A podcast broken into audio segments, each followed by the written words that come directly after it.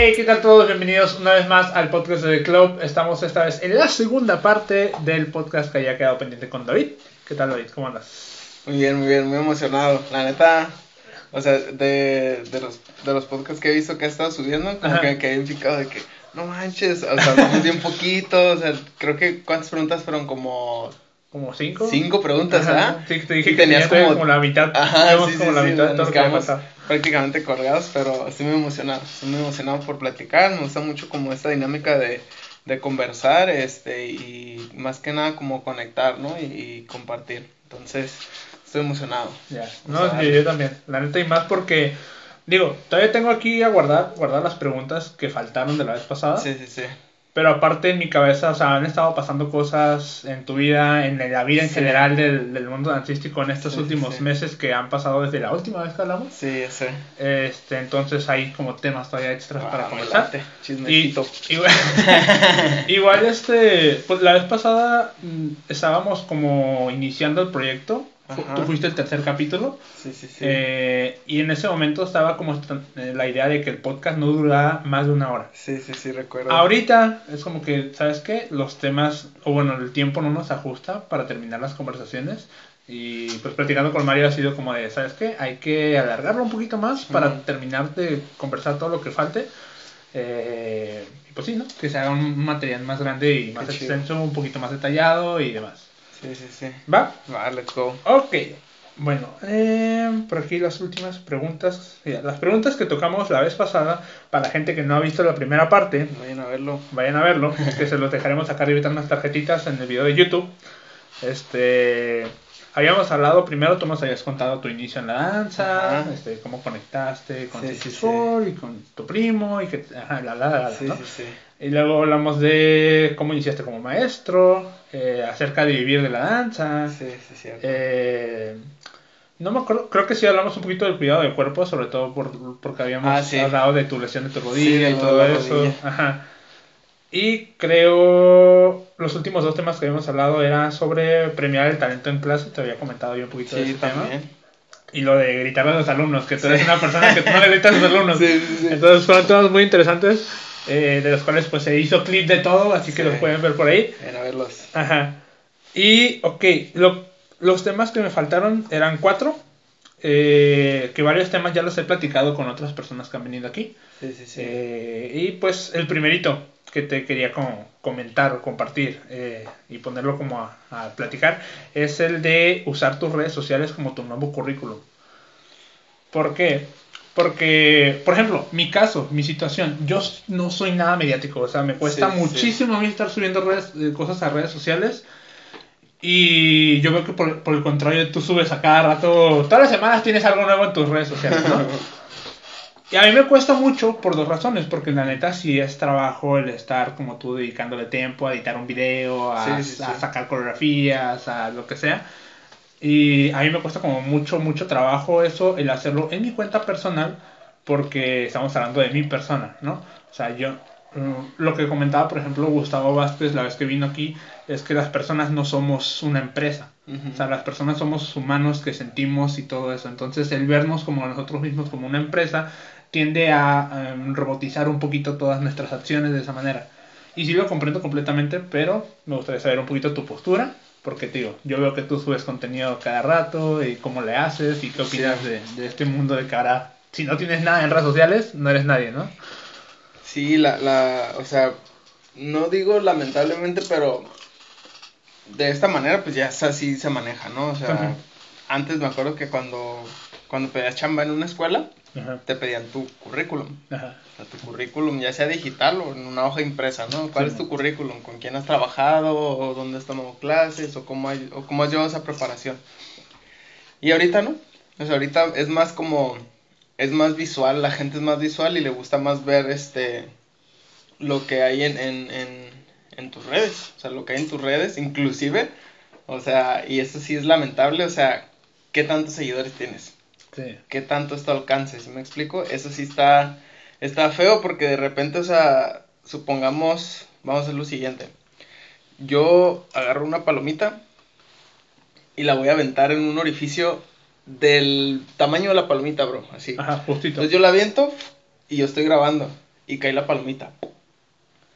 Y el video lo subo a redes y alcanza millones de reproducciones. Porque no manches, el vato, ¿cómo es que lo, lo metió en, en, el orificio, no? Sí. Y de, vámonos bien bajos, de 100 seguidores que tenía, sube a 15 mil. 15 mil o 20 mil seguidores. Entonces ese video se empieza a quedar abajo.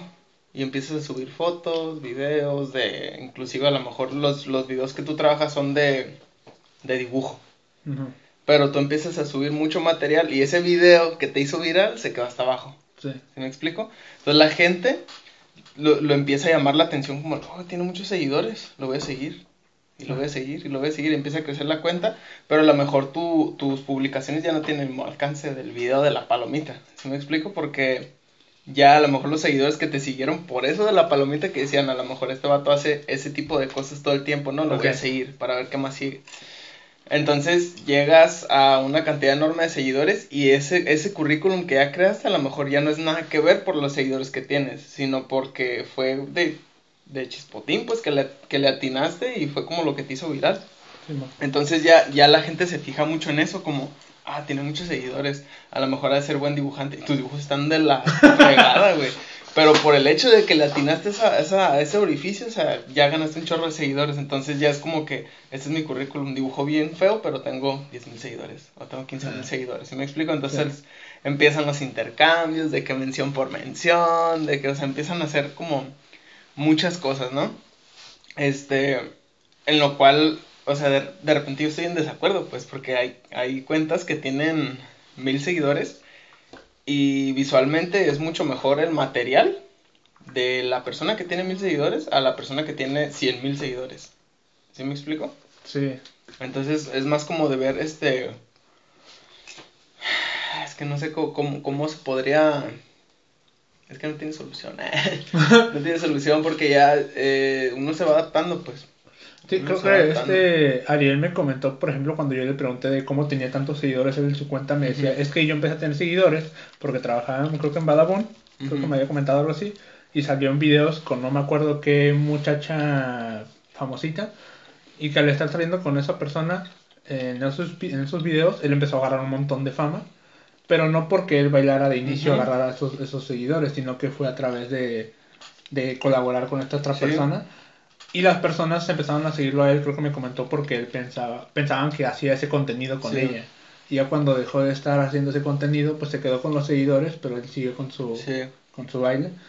Y pues sí, o sea, es como la manera en la que los obtuviste no fue originalmente por la manera en la que tú trabajas o lo que tú te dedicas a hacer Sí, realmente. sí, ¿no? sí. Y, y, y es bien raro, o sea, el, el ¿cómo se llama? El, el, ah, se me fue la palabra. se me fue bien fue la palabra. El, el, ¿Y cómo atraes a los seguidores? O... ajá, o sea, ¿cómo, cómo es que, o sea, muchas veces es por, por talento Ajá, y también otras por casualidad, ¿no? De que, o sea, de pura chiripa salió. la suerte. Ajá, es suerte, pues. Inclusive hay, hay, o sea, yo te, te comento que hay videos que hay coreos que las veo y digo, no manches, están bien feas estas coreos, o sea, no va a tener nada de alcance. Pero voy a subir. Yo, yo soy constante, como es esto de que es que cada semana veo algo tuyo. Porque el, fue, es que esa palabra no sé, no, no, no, no me llega a la cabeza y la menciono mucho. El, el argumento, no es argumento, algo así. Pero ¿cuál es el mensaje que intentas dar? O sea, lo que me refiero es que las aplicaciones, güey, y- y inclusive Instagram, si tú dejas de subir contenido, Ajá, tú, tú, si tú subes una foto una semana y dejas de subir dos semanas y lo vuelves a subir a la cuarta semana, tu foto ya casi no le sale a, a ¿El personas. algoritmo? El algoritmo. ¿El algoritmo? Esa vaina, sí. El algoritmo de Instagram es muy raro.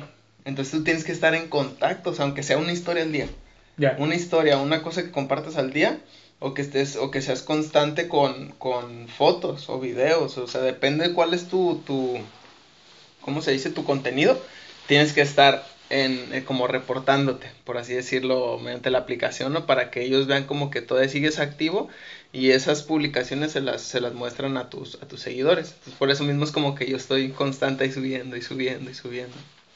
Pero de repente te digo, llega así de que una cosa y digo, no manches, está bien fea, pero la voy a subir porque no tengo para subir en la semana. Y ese video tiene más alcance que coreografías que en realidad digo, no manches, me partí un chorro la cabeza en esta coreo y siento que esta sí es merecedora de, de un buen alcance y nada que ver, o sea, es como que, ¿qué onda, no? Porque también tienes tus horas, que imagina, eso lo explicó Ariel la, la vez que vino, ¿no? Porque él, él me compartió mucho de eso. Ya. Como de así, tienes que fijarte en tu Instagram porque tienes una hora en la que tienes más alcance, tienes un día en el que tienes más alcance, etcétera. Entonces sí es como que está, está muy raro, está muy raro todo eso de, de las redes, pero en conclusión, es tu currículum hoy en día. Es tu currículum hoy en día y, y, y es, y es que te tienes que adaptar, o sea, no es, no es de, de decir como, no, pues es que yo no soy de redes y ahí lo voy a dejar. Sino que tienes que encontrar la manera en la que te sientas a gusto, porque también está bien de la fregada como estarlo haciendo forzado Sí. o fingido, ¿no? De que, bueno, Sí. pues me tengo que adaptar, pues tengo que, voy a subir una foto de este plato, ¿no? O voy a subir una historia de, sí, sea, no, no, esa no es la idea, pues, como adaptarte porque sí, sino porque tú tienes que hallar esa manera en la que, en la que sea natural, en la que, en la que fluya.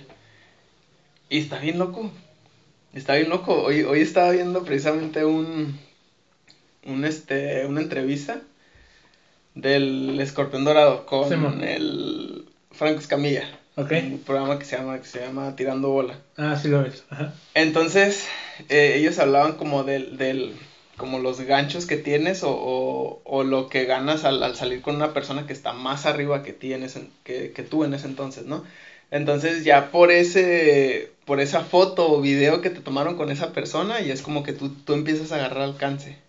Y llegas a lugares donde jamás te imaginas que ibas a estar. O, o llegas a hacer viajes que no te imaginabas por algo que comenzó tan pequeño. ¿Sí me explico? Entonces digo, no manches, o sea, ahorita en realidad la mayoría de las personas como que tienen un estudio o algo así, o sea, a lo mejor ya ni se dedican a eso. Ya no se dedican a eso, sino que están haciendo otras cosas. Y, y que, ¿cómo va a ser en un futuro eso? Pues de, de ¿a qué te dedicas? A ver, enséñame tu título. ¿Sí me explico? Sino que, ¿qué tipo de contenido haces? Sí. Va, a estar, bien- va a estar bien loco, y muy interesante. No lo veía tan, tan cerca, la verdad, todo esto, pero no sé si fue como que evolucionó más durante la cuarentena, de que todos nos metimos más a redes sociales, no sé. Estuvo muy raro eso. Fíjate, eh, ese- esa palabra, bueno, eso que mencionas, yo creo que sí, ¿eh? O sea, el hecho de la cuarentena y forzarnos a estar todos los días en casa es como de, pues, ¿con qué me distraigo? Va, vamos Sí. a ver que hay internet, ¿no? Entonces potenció bien cañón el hecho del consumo en internet y los creadores de contenido en internet. Bien cañón. Bueno, al menos en mi caso, yo creo que este podcast no existiría si no fuera porque pues, estuvimos en cuarentena. Porque, por ejemplo, yo empecé a consumir a Roberto Martínez con su podcast Ujú. de creativo. Sí, sí, sí. Ah, de otros podcasts, ¿no? Pero principalmente ese. O el de cosas que hace con Jacobo Wong. Sí, sí, sí. Ah, y, pues hay, hay varios podcasts por ahí, pero principalmente este fue el que más me, me llamó la atención. Y dije, oye, estaría bien chido agarrar este formato y meterlo Sí. a lo que es aquí en la comunidad de danza. danza para crear ese espacio en el cual podamos platicar temas de como estos, ¿no? Del, del currículum, como las redes sociales y demás cosas que están pasando aquí. Y aparte, en este caso, conocer al bailarín. Digo, yo no he platicado contigo más que una o dos veces fuera de este podcast, Sí, pero que sea nada más tú y yo, ¿sabes? O que Sí, sea con una otra persona, Sí, pero en el cual podamos como compartir ideas. Entonces, este formato a mí me resulta un- una excusa para conocer a los bailarines Sí, sí, sí. sin tener que invitarlos, no sé, a un café afuera o Sí, así, sino como que, hey, tengo este programa, Kyle, y me sirve a mí para conectar con la persona también, ¿no? Te invito palomitas. Ah, si tienes unas palomitas y de caes. Este, Está chido. Sí, te voy a preguntar, en tu creación de contenido, ¿tú lo haces de manera natural o hay veces que tú te has tenido que sentir como forzado a hacerlo por el algoritmo? De hecho, no. O sea, eh, de, de repente sí es como que veo como que algo que está en tren o algo así. Y digo, ah, lo voy a hacer porque está de moda. Ajá. Pero en realidad me da mucha flojera. y no es porque, porque sea hater de que no, yo no hago trends o yo no estoy, o yo no voy a seguir ese tren del mame o algo así, sino que simplemente lo hago porque me gusta o porque en realidad es como que lo siento. Soy muy indeciso, muy indeciso. Entonces, cuando algo, cuando subo algo es porque se me dio así ahorita de que, pum, lo voy a hacer ahorita. ¿Sí me explico? Porque de que yo me siente y diga, ok, voy a planear lo que voy a hacer en la semana, o voy a planear lo que voy a hacer el día de hoy, ¿sí me explico? Sino que como que todo va fluyendo, lo dejo que vaya fluyendo, y a lo mejor podría intentarlo más eso, como organizar más mis cosas, y a lo mejor me podría funcionar mucho mejor, ¿no? pero casi la mayoría del contenido que hago es este, es como sin pensarlo, pues, o sea, sin pensarlo y sale de una manera natural, pues, inclusive videos, hay videos que, que, que enseño, no sé, una coreo en una clase, comparto una, una coreo en una clase y, y digo, la voy a grabar mañana. Entonces, en el momento que yo voy al lugar donde voy a grabar, en mi cabeza está, ¿qué voy a hacer para que no sea una coreo nada más así de que otra coreografía, otro video? Entonces tengo que hacer algo, o sea, tengo que planear algo, un concepto ahorita, este, o, o no sé. Sí, bro, sí, sí, por ejemplo, por ejemplo, ese video fue como que yo iba llegando y llegué como media hora antes. Y empecé acá a viajar, me dije, voy a ir por esto, voy a ir por esto, voy a ir por esto, y le voy a dar un personaje a cada persona. Y voy a ir escogiendo esto, y conforme vayan llegando les voy diciendo, ¿no? Tú vas a hacer esto, tú vas a hacer lo otro, la, la, ta, ta, y nos lo vamos a aventar rápido, en una hora nos aventamos el... Yo tenía como una hora para grabar porque iba a dar clase. Ya. Entonces al final fue como que estuvo chido porque esa era mi idea, pues, de que no fuera un video nada más en la calle bailando, pues, sino que tuviera a lo mejor una historia y más, y más de, de ese lado de que yo soy un payaso, o sea, las personas que me conocen así, me, me, me gusta mucho hacer reír a la gente, me gusta mucho decir estupideces, inclusive en, en momentos, este, muy serios o algo así, este, porque siento que, que eso, eso da vida, eso da vida, me, y me gusta ver a la gente reír, me gusta escucharlos reír, entonces como que es, es un, un, concepto que quería agarrar como empezar a darle un poquito más de, de diversión, por así decirlo, a, a, a mi contenido, ¿no? Y que no fuera como, no adaptarme como que, ah, mi amigo está haciendo un, un- una coreografía conceptual de, de algo que está pasando en la actualidad y es como para reaccionar, ¿no? O algo así, es como que está chido, pero no quiero hacer eso yo en el sentido de que hay otros, otros lados, pues, otros mercados, inclusive hay gente que, que ve videos de, de risa solamente para desestresarse. Simón. ¿Sí ¿Me explico? O hay, o hay gente que se pone a ver documentales como para, para sentar y, y pensar un poquito más las cosas. Entonces como que siento que mi contenido va más como por ese lado. Ya no lo he hecho, porque ahorita me estoy dando un descanso. Ya. Pero voy a regresar. Comic Con. Regresaré. Va. Eh, el otro eh, tema que tenía para ti era el reggaetón de la danza. Uy. Porque sé que eres un exponente, al menos aquí en Tijuana, o varias, muchas personas te reconocen por, por el reggaetón que impartes. Ajá. Entonces, pues, ya, digo, yo, para cuando hice esta, estas preguntas, perdón, yo tenía ya un poquito más como en la cabeza, ah, uy, perdón, otra ideología de lo que era el reggaetón dentro de la danza, porque me acuerdo que en Chichi Sport compartiste un entrenamiento en el cual nos compartiste un poquito ya más historia, más todo de dónde viene todo esto del reggaetón, el movimiento y demás. Y fue como que, órale, me cambió un poquito el chip de lo que tenía yo como percepción de reggaetón, ¿no? Porque creo que en aquel entonces, antes de, de esa clase, como que sentía que estaba acaparando el reggaetón como toda la atención de lo que eran Sí. las danzas. Sí, sí, Y sí. se estaba muriendo todo lo que eran las fundaciones que de por sí, al menos aquí en Tijuana, casi no hay, ¿no? Pero ahorita, después de, de que lo, que compartiste en esa clase, que si quieres lo puedes compartir aquí para que todos estemos en sintonía, ajá, ahorita vamos para allá, eh, yo, yo lo empecé a ver como, órale, el reggaetón a lo mejor no es que esté acaparando todo, pero yo lo veo ahora como una posibilidad de que la gente que baila esto, después le puede interesar esto, ¿no? Sí, sí, sí. Entonces, a lo mejor puede ser una manera de atraer público a lo que son las danzas urbanas, eh, al menos un poquito más de las fundaciones, ¿no? Sí, sí, sí. Pero a ver, ¿qué nos puedes compartir un poquito ahí de ese tema? Pues eh, son, son muchos como... Muchas ramas. Yo cuando quise dar reggaetón fue como en el 2017. 2017 que dije, quiero dar clases de reggaetón. Pero mi conciencia me decía, no puedes dar clases de reggaetón. ¿Por qué? O sea, yo de inicio sí era como que me preocupaba mucho por lo que la gente pensara de mí o como la gente me viera o algo así. Y para ese entonces créeme que yo estaba así en mi, en mi evolución de está chido lo que piensen de mí, está chido lo que digan de mí, me están tomando en cuenta. Era como mi pensamiento, ¿no? Perdón, entonces dije, quiero dar clases de reggaetón, pero no sé qué es lo que envuelve el reggaetón, o no sé nada de la historia, o no sé si tiene una, una base, o no sé si tiene una fundación, porque yo veía clases de reggaetón y para mí era bien confuso porque de repente veía a un, a un coreógrafo haciendo clases de reggaetón con mucha fundación de hip hop. O veía a un maestro de jazz funk dando clases de reggaetón con mucha fundación de, de jazz o de girly style. Entonces era como, era bien confuso para mí, entonces dije, no, ahorita este no es mi momento y lo voy a dejar a un lado, ¿no?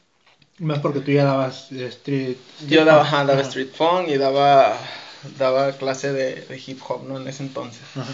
Entonces empiezan las, las clases de reggaetón, que de hecho una de las, de las me, me atrevería a decir que la, la exponente que empezó como con, esta, con estas clases muy fuerte aquí en Tijuana fue Ana Karen. Ah, Este, creo que ella empezó en 2018, me parece, o finales de 2017, no me acuerdo. Pero ella empezó como a, a- a- a impartir estas clases, ¿no? Ya en una escuela como tal, como una disciplina, pues como un horario fijo de clase de reggaetón. Yo de repente y vagamente eh, ponía una canción de reggaetón, pero en realidad yo les decía, esta es una clase de street funk, pero la vamos a bailar con una rola de reggaetón. O hoy vamos a bailar una canción de reggaetón con una coreografía independientemente muy diferente, ¿no? Entonces ya llega el 2019 y ya fue como, ya lo quiero como empezar a acomodar mejor a, a mi estilo. Y empiezo a investigar, empiezo a estudiar, empiezo a mandar mensajes. De hecho, para esas fechas vino Diego Vázquez, mm. un bailarín, coreógrafo y maestrazo de... Saludos a Diego Vázquez y a ver esto. Te reto, bro. No. Mándale mensaje. Tiro. Entonces, viene el vato, él venía, él iba a entrenar a Los Ángeles y le manda mensaje a Saraí de que, hey, voy a andar por Los Ángeles, no sé si les interesa un entrenamiento a su equipo, ya fue como que Simón, ya total que viene y se quedó en Brett a Mm. dormir ahí, creo que fueron dos noches. Entonces la primera noche yo era como necesito hablar con él, porque es, es que es, él, él es considerado, escuchen, él es considerado como el eh, de los exponentes principales de Ciudad de México, o de todo México. Él es de los exponentes principales, él y los Cuesta Brothers. Sí, man. Este, entonces- Diego Vázquez dormido y tú. Sí, eh, ya sé, bro. No, ya, ya, ya me digo, sale, bro. Y ya fue como que dije, no, hoy no es la noche, estaba muy cansado. Pero al otro día no desaproveché y sí nos quedamos platicando un chorro, como tres horas yo creo. Y le empecé a preguntar, bro, ¿qué sabes del reggaetón, bro? ¿Qué sabes de esto? Cuando sus respuestas fueron de que no, pues es que no tiene una base. No, pues es que no, no hay un vocabulario, no, pues es que en realidad de la historia, pues no, no he escuchado mucho. Pero para ese entonces yo estaba bien empapado de historia. Yo ya había estudiado un chorro de historia, ya había estudiado un chorro sobre el origen del nombre, de dónde viene, exponentes, escuelas, etcétera. Entonces fue como yo empecé a compartir con él de que, Ah, oye, no, pues este, curiosamente, ¿sabes por qué se llama reggaetón? Y ya, no, no, no. Y ya empezamos ahí como a, a, A a- el-. Sí, estuvo bien chido. el alumno enseñando al maestro. Sí, no, estuvo, estuvo bien loco y, y de hecho él me, él me compartió una forma del, del por qué le dicen reggaetón, ¿no? En, en Panamá. Y yo le conté también una forma del, del por qué, por qué se empezó a llamar así también en Panamá, como teorías, ¿no? Porque hay miles de teorías. Sí, man. Este, bueno, para como empezar a adentrarnos un poquito más, este, hay muchos estilos de reggaetón. Muchísimos estilos de reggaetón. O sea, hay personas que, que te pueden bailar un reggaetón sexy, un reggaetón más, este, más libre, un reggaetón más estructurado, más lento, este, un reggaetón más coreográfico, más estructurado, un reggaetón más de competencia. O sea, en realidad, como tal, el reggaetón es un bebé. O sea, es un bebé que, que apenas todavía está en cuna y yo creo que le doy hasta unos 20 años más para que ya lo estructuren bien como tal y digan como, este es el vocabulario del reggaetón. O, porque en, en realidad, o sea, y, y eso está, está chido, está chido y a mucha gente le pesa y le duele aquí la escala. Pero el reggaetón es el hip hop latino. El reggaetón es el hip hop latino. ¿Por qué? Porque cuando empieza a desenvolverse esto del rap en español, Mm. el reggae estaba sonando. Entonces, ¿qué era lo que hacían? Ellos rapeaban en las pistas de reggae. ¿Sí me explico? O sea, ellos, ellos utilizaban las pistas de reggae para rapear. Entonces, prácticamente así es como nace el, el, el rap en español. Pero en realidad no era hip hop, porque utilizaban pistas de reggae. Ok. ¿Sí me explico? Que, que provenían de, de Panamá. O sea, el reggae viene de Jamaica, pero los que empezaron a hacer reggae en español fue en Panamá. Entonces mucha gente dice que, que es el hip hop latino. O sea, el hip hop latino es, el, es, es lo más calle que vas a encontrar en Latinoamérica. O sea, el hip hop estaba naciendo en Los Ángeles y allá empezó a crecer. Pero aquí en, en México fue como que esto es lo que es calle. ¿Sí me explico? Y bien curioso porque hay un, hay un rapero que se llama Nore, que todos conocen a Nore y quien no lo conozca, escuchen. Hay una canción que se llama... ¿Cómo se llama? La, la canción dice Boricua, Moreno, Ajá. Dominicano. Ese, ese vato es el, el, el productor, por así decir, de esa canción. Es Nore. El- ese vato es rapero de, de New York. Es de, de, de los chidos acá de, de, de los que empezaron a hacer eh, rap en, en ese entonces. Entonces el vato andaba tirando fiesta en Puerto Rico. Ujú. Andaba tirando fiesta en Puerto Rico y, y él empieza a escuchar el reggae en español, que para ese entonces ya era reggaetón, pero le llamaban reggae en español. Ok. Entonces el vato se regresa a, a Nueva York y va a, un- a una disco y le pide al DJ que ponga reggae en español. Entonces el DJ se queda así como de, ¿qué es eso? No, pues es reggae en español, no, no tocas reggae en español, no. Puedo tocar reggae, pero reggae en español no lo desconozco, ¿no? Total que el vato, este, pues se, se quedó bien sacado de onda y empezó a decirles como que, que él había estado en Puerto Rico hace muy poco tiempo y que había ido a una fiesta en la que estaban tocando reggae en español. Pero que él se quedó bien sorprendido porque al final de la fiesta, o sea, todos seguían bailando, todos seguían tirando fiesta, party toda la noche, obviamente con alcohol y toda esa cosa. Ajá. Pero que lo que a él le sorprendió es que normalmente las fiestas de, de New York terminaban, o sea, las fiestas de hip hop así de calle, de underground, Ajá. terminaban en balazos, en peleas, en asesinatos, sí, o sea, estaba súper, súper creepy ese rollo. Sí, sí, sí. Entonces, a él le sorprendió que en Puerto Rico no, o sea, en Puerto Rico era, era lo más acercado a una fiesta de calle, pero todos terminaron en baile. O sea, todos terminaron en baile, sí, eh, toda la noche se, se tocó reggae en español. Entonces ahí es donde él hace el, el conecte con Puerto Rico, que es donde gracias a él el reggae en español o reggaetón, vamos a llamarlo así, se empieza a conocer en el otro lado de, de New York. O sea, que de ahí se empieza a esparcir y, y en México llega como hasta el 2006. Ok. O sea, México llega hasta 2006, pero el reggaetón es como de mediados de los 90, de 1990. eh, y uno de los exponentes pues es Daddy Yankee. O sea, que todos lo conocen y lo siguen respetando. Yo en lo personal, ahorita la, la música de Yankee no me gusta para nada, porque siento que es muy comercial. A mí me gusta mucho el reggaetón viejito y, y uno de los también como exponentes que siguen haciendo música en la actualidad es Joel y Randy. Que todos conocen también a Joel y Randy.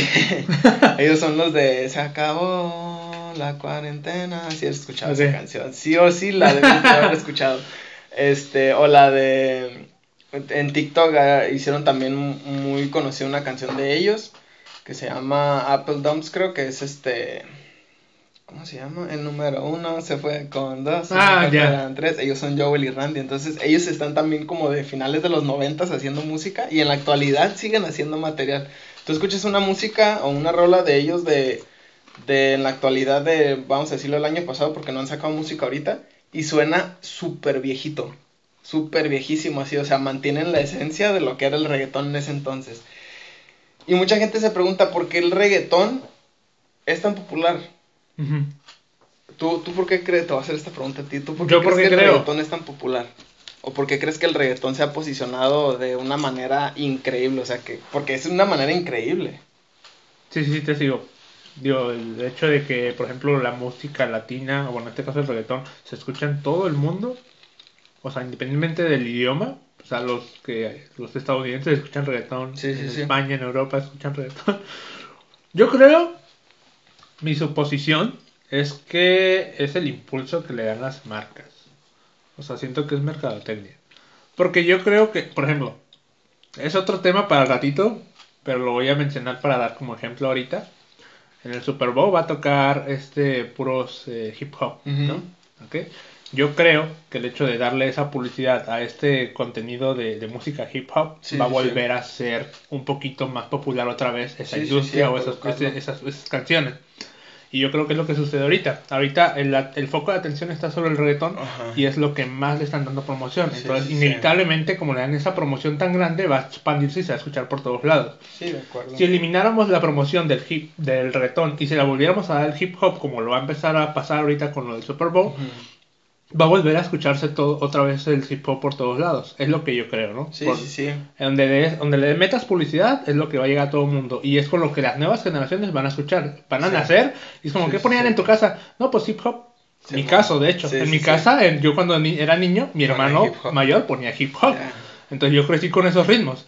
Pero ¿qué pasa ahorita la, la generación que están haciendo ahorita? Lo que ponen en las casas es el reggaetón Sí, porque el es lo que está comercial y entonces ellos van a crecer escuchando el reggaetón.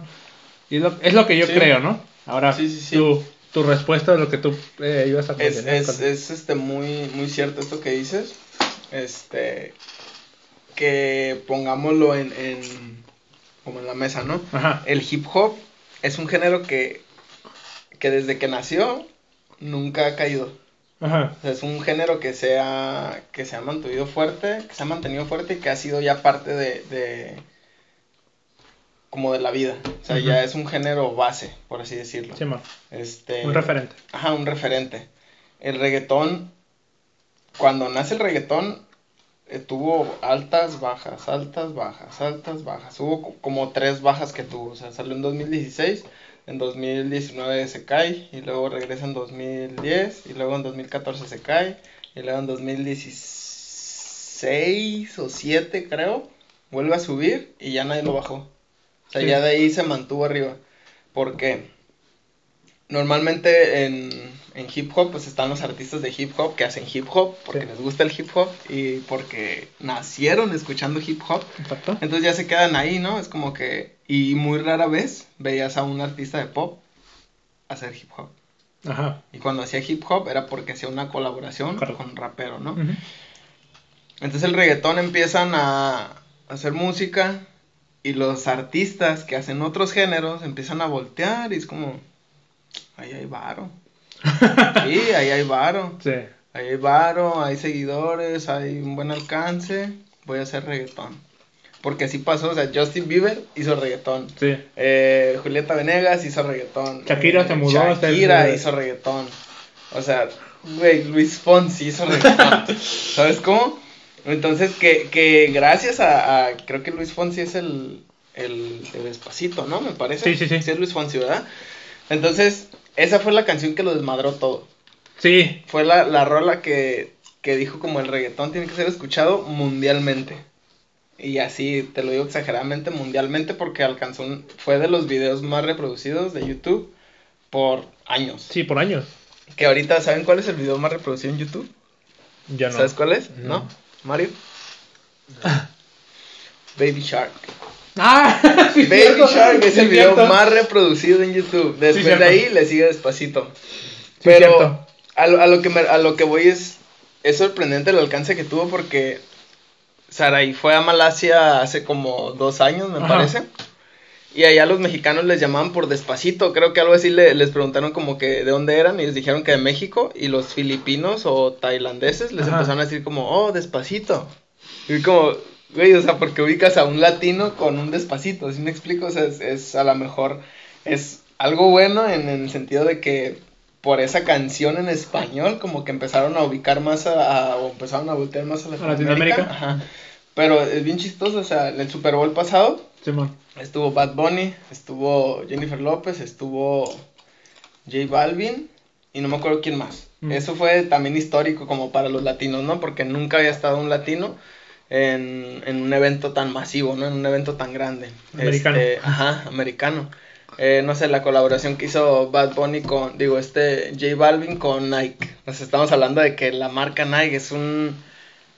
Es la marca. Sí, sí, Nike sí. es la marca, ¿no? Entonces, de que esta marca Yo creo que también una con chetos y haridas, ¿no? Ah, de, con Bad Bunny. Sí. Ajá, ese fue, fue- ese fue con Bad Bunny, pero el primer latino en colaborar con una marca de ese, Nivel. de ese nivel Prestigio. fue J Balvin. Entonces Ya. ya, fue como que, güey, están volteando a ver a los latinos, ¿no? Muchos empezaron como a, a tener ese, como ese sentido de, de los latinos somos fuertes, el poder latino, ¿no? Porque de repente era como, todos queríamos cruzar la frontera Mm. para poder triunfar. O todos queríamos ir a otro país para poder ser algo, pues. Cuando en realidad el latino tiene todo para triunfar bien chingón, la neta. O sea, fuera de que seas, de que hagas música reggaetón, o sea, lo que hagas, el latino es bien trucha, el latino es bien inteligente, el latino es, es único. Es único a comparación. Y no, y no es por menospreciar a los americanos, ni a los asiáticos, ni nada de eso. Pero el latino es muy chido, es muy chido y, y está chido darte ese lugar, ¿no? Pero a lo que voy es a lo siguiente, el reggaetón tuvo ese, ese golpe tan fuerte porque innecesariamente empezaron a hacer una mezcla bien extraña y bien agria de música pop con reggaetón. Ya. Entonces, ahorita en la actualidad la música de reggaetón tiene un sonidito que se te queda grabado en la cabeza, que lo traes todo el día en la cabeza. Antes era nomás el cum, cha, cum, cha, cum, y eso era como ese reggaetón. Y ahorita tienen una melodía de fondo, que es donde, donde interfiere el pop, que ya es algo que se te queda en la cabeza. Y a lo mejor va a sonar raro, pero ya es como algo que, que necesitas escuchar. O algo que te mueve, que en tu cuerpo sientes que te mueve y es esa melodía que... Que, Que tiene detrás del dembow. Entonces es como que está el dembow, pero hay un momento en la música en la que solamente escuchas la melodía. Y ni te sabes la letra, pero te supiste la melodía. O sea, la melodía se te quedó tan clavada en ti que, que ya es algo como que recuerdas todo el tiempo, ¿no? O, o, o ya es algo que se impregna en ti, pues. Entonces, siento que eso fue lo que empezó como a, a popularizar tanto el reggaetón. Y fue algo que dijo como el reggaetón ya es un género. O sea, el reggaetón ya es un género y, y no va a ser como, como un como te digo, un psycho, mm, del género psycho, ¿no? De que, pum, tuvo su fuerte y ahorita sigue habiendo música de psycho, pero ya está por el piso. Simón. O el dubstep, Sí. que evolucionó, evolucionó, o que también tuvo su fuerte y luego, sí. O- Y, de hecho, sí, hablando de eso, así. estamos a Skrillex como referente de la música dubstep. Ahorita está haciendo también ritmos como reggaetón. Sí, como, sí, sí, sí, afro, este, hay, hay Ajá. muchísima mezcla, pues. Entonces siento que, que eso fue como lo que, lo que, lo que posicionó al reggaetón como tal, pues lo que posicionó al reggaetón y lo que hizo como que, como que dijeran como, de esto es el género, este es el género y esto es lo que va a, estar sonando ahorita, ¿no? Y quien quita a lo mejor también vuelva a bajar otra vez, pero el reggaetón siento que ya es algo que, que se va a mantener, pues. Y, y no es como que esté de todo acuerdo con el género, porque sí hay música que en realidad es como que, güey, no es buena música esa, por el sentido en el que, pues lo que habla, ¿no? Lo que como denigra de repente a la mujer o sus letras explícitas. Pero hay mucha música que lo hace también, hay mucha música que lo hace también, y ahora sí que todo está depende de ti, o sea, ¿qué vas a escuchar? Sí, no es Sí, el tú- género, sino la letra. Sí, no es el género sino la letra. O sea, tú, tú, dancer, puedes escuchar hip hop toda tu vida y puedes escuchar la letra más puerca en tu vida, pero tú la escuchas.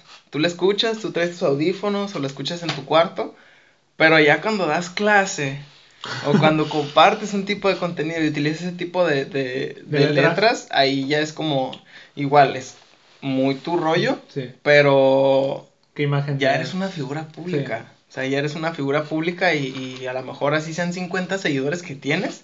Esos 50 seguidores son como que, no manches, el dancer está haciendo cosas bien chidas. Y escuchas música así, es como, ah, yo también voy a escuchar esa música. Ya. o yo también voy a bailar esa música, ¿sí me explico? Pero yo, en lo personal, me siento, me siento muy, ¿cómo se dice? Como que eso, ese tipo de música o ese tipo como de historia que empecé a escuchar o, o- o a ver, como que me hace, se siente bien chido como decir como soy latino, soy mexicano, como que es algo que, que puedo salvar, ¿no? De este gobierno horrible que tenemos. Este, siento que es algo como que se puede, como que se siente chido, pues, o sea, y no Ya. simplemente por el reggaetón, como decir de que yo bailo reggaetón o yo escucho Ujú. reggaetón, sino que el reggaetón me hizo ver que ser latino es, está muy chido, está muy chingón, o sea, que, que ser latino está muy chido, y no por el simple hecho de escuchar reggaetón, no sé si me explico. Sí, sí, sí, sí te Eso sigo está ahí. muy chido. De hecho, ahorita que mencionaste, por ejemplo, lo de que el reggaetón tiene un sonidito que se te queda en la cabeza. En cuanto dijiste eso, me acordaste de una canción que yo no soy eh, fanático del reggaetón, yo no suelo consumir ese contenido normalmente. sí. Eh, lo respeto y todo, o sea, si hay fiestas, yo bailo y lo que Sí, sea. sí. Pero yo aquí en mi cuarto, que yo escucho en mi teléfono, es otro género, ¿no? No sí. reggaetón. Pero esta canción, yo me acuerdo que en cuanto salió, al inicio no me gustaba, pero ese sonidito que traía se me quedaba en la cabeza. Y decía, no me gusta la canción. O sea, no me gusta el género. Sí, sí, sí. Pero ese sonidito me gusta. Y no es el dembow. O sea, es el otro, otro melodía, Ajá, la es la melodía que trae de fondo. ¿Qué canción crees que es? Es una que salió como por el 2018, yo creo.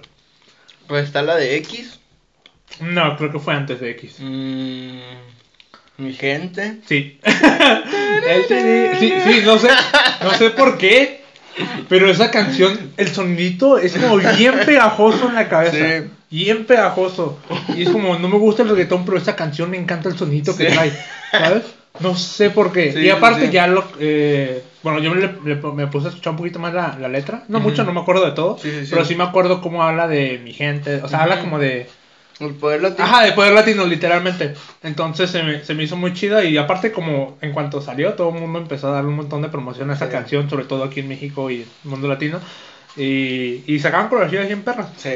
Entonces, eh, pues sí, terminó gustándome esa Sí. canción, aunque yo no fuera fan del, del género. Sí, sí, sí. Pues ahorita que dijiste eso de que es que el reggaetón tiene algo que se te queda ahí, Sí. sí, cierto, me acordaste de, de esa época cuando salió esa Sí, canción. pues es que está, la- digo, está la melodía de base y, y ahorita que tocas eso de, de, de J Balvin, o sea, J Balvin es de los, a mi parecer, fue como el, el vato que empezó a hacer música y que me dijo, ten, reggaetón.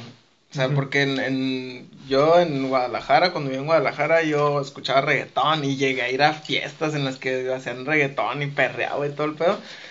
Y como en el 2011, del 2011 al 2015, yo odiaba el reggaetón. Ok. Aborrecía el reggaetón, porque en ese entonces estaba bien fuerte Maluma. A mí no me gusta Maluma para nada, ni Osuna. Ok. Maluma y Osuna estaban. Osuna, o sea, pues su música es su música, ¿no? Pero a mí en lo personal no me gusta, me desespera mucho su tonadita así de voz. Ok. Y Maluma, pues, para nada. O sea, Maluma es como que ni su música, ni sus letras, ni él. O sea, era Ok. como que no, no me gustaban. Entonces eso, por ese artista fue como que no me gusta el reggaetón. No me gusta el reggaetón, no me gusta. Y, y había otros artistas o, o cantantes haciendo música, pero era como, no, no me gusta, no me gusta, no me gusta. Y hasta la fecha. Hasta la fecha no me gustan. Ok. Entonces Además llega... de J Balvin y Bad Bunny, ¿no? Llega, llega J Balvin y empieza a hacer música, o sea, J Balvin también es del, de los noventas, finales de los noventas, pero él no tuvo un boom como hasta el 2015, 2016. Y fue como de, güey, está chida su, su música, está chida su letra, porque cuando puedas, o cuando puedan, pónganse a estudiar la, la, la música de J Balvin y está muy chida, porque tiene un mensaje, porque tiene una historia, porque tiene, o sea, acomoda la música muy chido, acomoda la música muy chido y, y una historia que contar que no solo es fiesta, bebidas, alcohol, drogarse, este, tener relaciones con mujeres, etcétera. Simón. que también ha hecho ese tipo de música. Sí. Y en las últimas canciones este sacó una canción en la que lo andaban colgando allá en Colombia.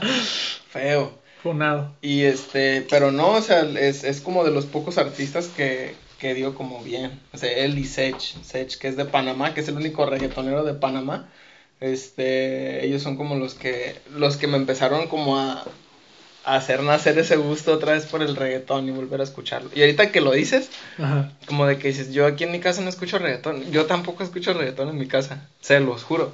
O sea, yo cuando me pongo a trabajar, yo escucho jazz. El jazz, el, el- de hecho un- hay un playlist en YouTube que se llama Coffee Jazz. Ajá. Y es música súper relajante para mí. O sea, yo, yo me levanto, pongo música y comienzo mi día bien chido. O sea, con ese tipo de música me encanta el saxofón, me encanta el piano. O sea, es como esos instrumentos que me relajan y que me dicen como, hoy vas a tener un día bien chido. ¿Me explico? Pero yo creo que muy rara vez escucho reggaetón en, en mi casa. O me gusta mucho el rock de los setentas, este, no sé, inclusive canciones en español de las viejitas de los, de los ochentas, de los noventas, que ese gusto me lo creó mi mamá. O a veces hasta hip hop también escucho. Que ahorita, seamos sinceros, el hip hop en, es- en inglés, o sea, ya no es hip hop. O sea, ya esa vaina es como trap con Ah, ok, ok. mezcla de hip hop, o sea, Sí, sí te sigo. todavía se sigue reviviendo un poquito el hip hop, pero yo creo que los mexicanos están haciendo más hip hop que los americanos ahorita en la actualidad. Ok. Es el tiempo de Sí. escuchar a, lo- a un poquito más a los raperos mexicanos y están haciendo más hip hop que los americanos en la actualidad. Sí, es que creo que pasó lo mismo que en este caso los hip hoperos pasó lo mismo que como con Shakira. O sea, buscaron un ritmo actual Sí. y para seguir vendiendo porque hay dinero, ¿no? Sí, sí, sí. Es lo mismo, yo Sí, creo. definitivamente. Pero esperemos que con lo del Super Bowl eh, sí. vuelvan los, el hip hop este Sigan- de los 80s, 90s. Sigan escuchando Snoop Dogg. Snoop Dogg nunca va a morir. Va, pasamos a... Ah, nomás una pregunta porque yo desconozco. ¿Hay un reggaetonero mexicano? O sea, ¿hay alguien que esté produciendo aquí en México reggaeton? Hay un DJ muy famoso. Bueno, sí es famoso. Pero es un DJ. Él no canta. Ajá. Pero hace pistas muy chidas de reggaetón. Que se llama Ucielito Mix. Ok. Ucielito Mix es como. Él, él empezó a ser sonado en, en los antros. Sí. Y ahorita ha hecho como colaboraciones a lo mejor no muy conocidas como con un J Balvin o un este o un Daddy Yankee o algo así, Sí, man. pero está creciendo muy chido él ahorita. Creo que es de los exponentes mexicanos como más conocidos que es, es Ucielito Mix. Ok. Pues está sí, creo que es el es, es el único que yo conozco. Porque ha de haber cientos, ha de haber cientos. Es como cuando tómate esta agua y vas a rejuvenecer y todos empiezan a tomar esa agua, ¿no? Sí, man. Entonces como que ha de haber muchísimos cantantes como de reggaetón. Porque así como lo intentaron gente muy famosa meterse al reggaetón, o sea, muchos han de haber dicho como voy a empezar a hacer reggaetón. Pero es el único que conozco yo, Cielito Mix. Y hace música, música, Música. música bien brutal ese vato. Ok. Mix. No me pagaron por hacer este anuncio, pero ahorita, este... Digo, para, para impulsar un poquito más eh, la música, eh, hay gente que hace hip hop, que tú, como tú comentaste, aquí en México, a diferencia de, de gente en Estados Unidos. Y yo tengo un amigo que hace música que se llama Fabini. Fabini. Ajá. Entonces, él, él hace una- un mes o dos, más o menos, sacó un disco de hip hop. Entonces, los invito este, a que vayan a, a verlo en su canal o en su Lo Sí. encuentran como Fabini, F-A-B-I-N. y- Fabini. Fabini, doble N. Y Y, latina. sí, la- todas las sí son latinas. Ajá. Fabini. Entonces, él hace mucha música, pero es un artista muy dedicado que por X o Y razón no hay tanto apoyo para él, ¿no? Porque pues ahorita quieras o no para hacerte publicidad tienes que pagar, ¿no? Sí. A redes sociales.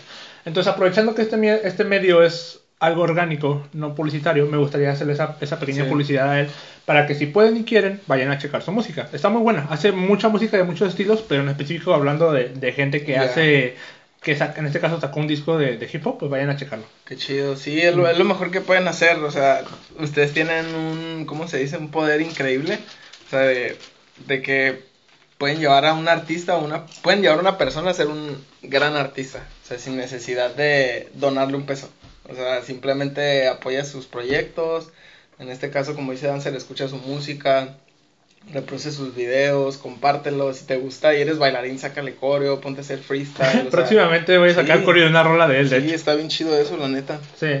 Y más como bailarines porque nosotros terminamos posicionando o publicitando la Sí. música de quien bailamos. Entonces, Sí, que si eso- son artistas locales o mexicanos, castra, güey. Perdón que diga esto, pero A eso ver. me castra porque en redes sociales es como subes un video y te bloquean.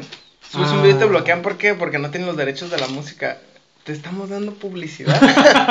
Le estamos dando publicidad y de gratis, o sea, no es como que como que digamos como que "Eh, con este video voy a ganar mucho dinero. O sea, Ajá. no, o sea, lo, cuánto unos 30 likes o algo así, pero en realidad no es como que vas a ganar dinero de, de, de esa música, ¿no? Es algo con lo que yo estoy muy enojado con las redes sociales. sí, que te la pasan bloqueando los videos. Sí, o sea, con los artistas estoy completamente de acuerdo porque tienen que registrar su música, pero ¿qué pedo con las redes? O sea, debería haber un botón así como un botón que te diga como soy artista. O no, no sé, o sea, a huevo tienes que poner, tengo los derechos de la música y esta y este artista me dio el permiso de publicar este contenido. Sí. Porque a veces ya hasta pones el, el letrerito de no tengo derechos de esta música y es como que no te deja. No- Rihanna es una de las morras que ni de pedo puedes subir música de ella. O sea, buscas a veces música de ella en Instagram, en para Insta Stories y no hay música de ella. Hay, perdón, hay muchos covers, pero música de ella no hay. Órale. Y cualquier video que quieras subir de música de Rihanna, bloqueadísimo te vas. No manches.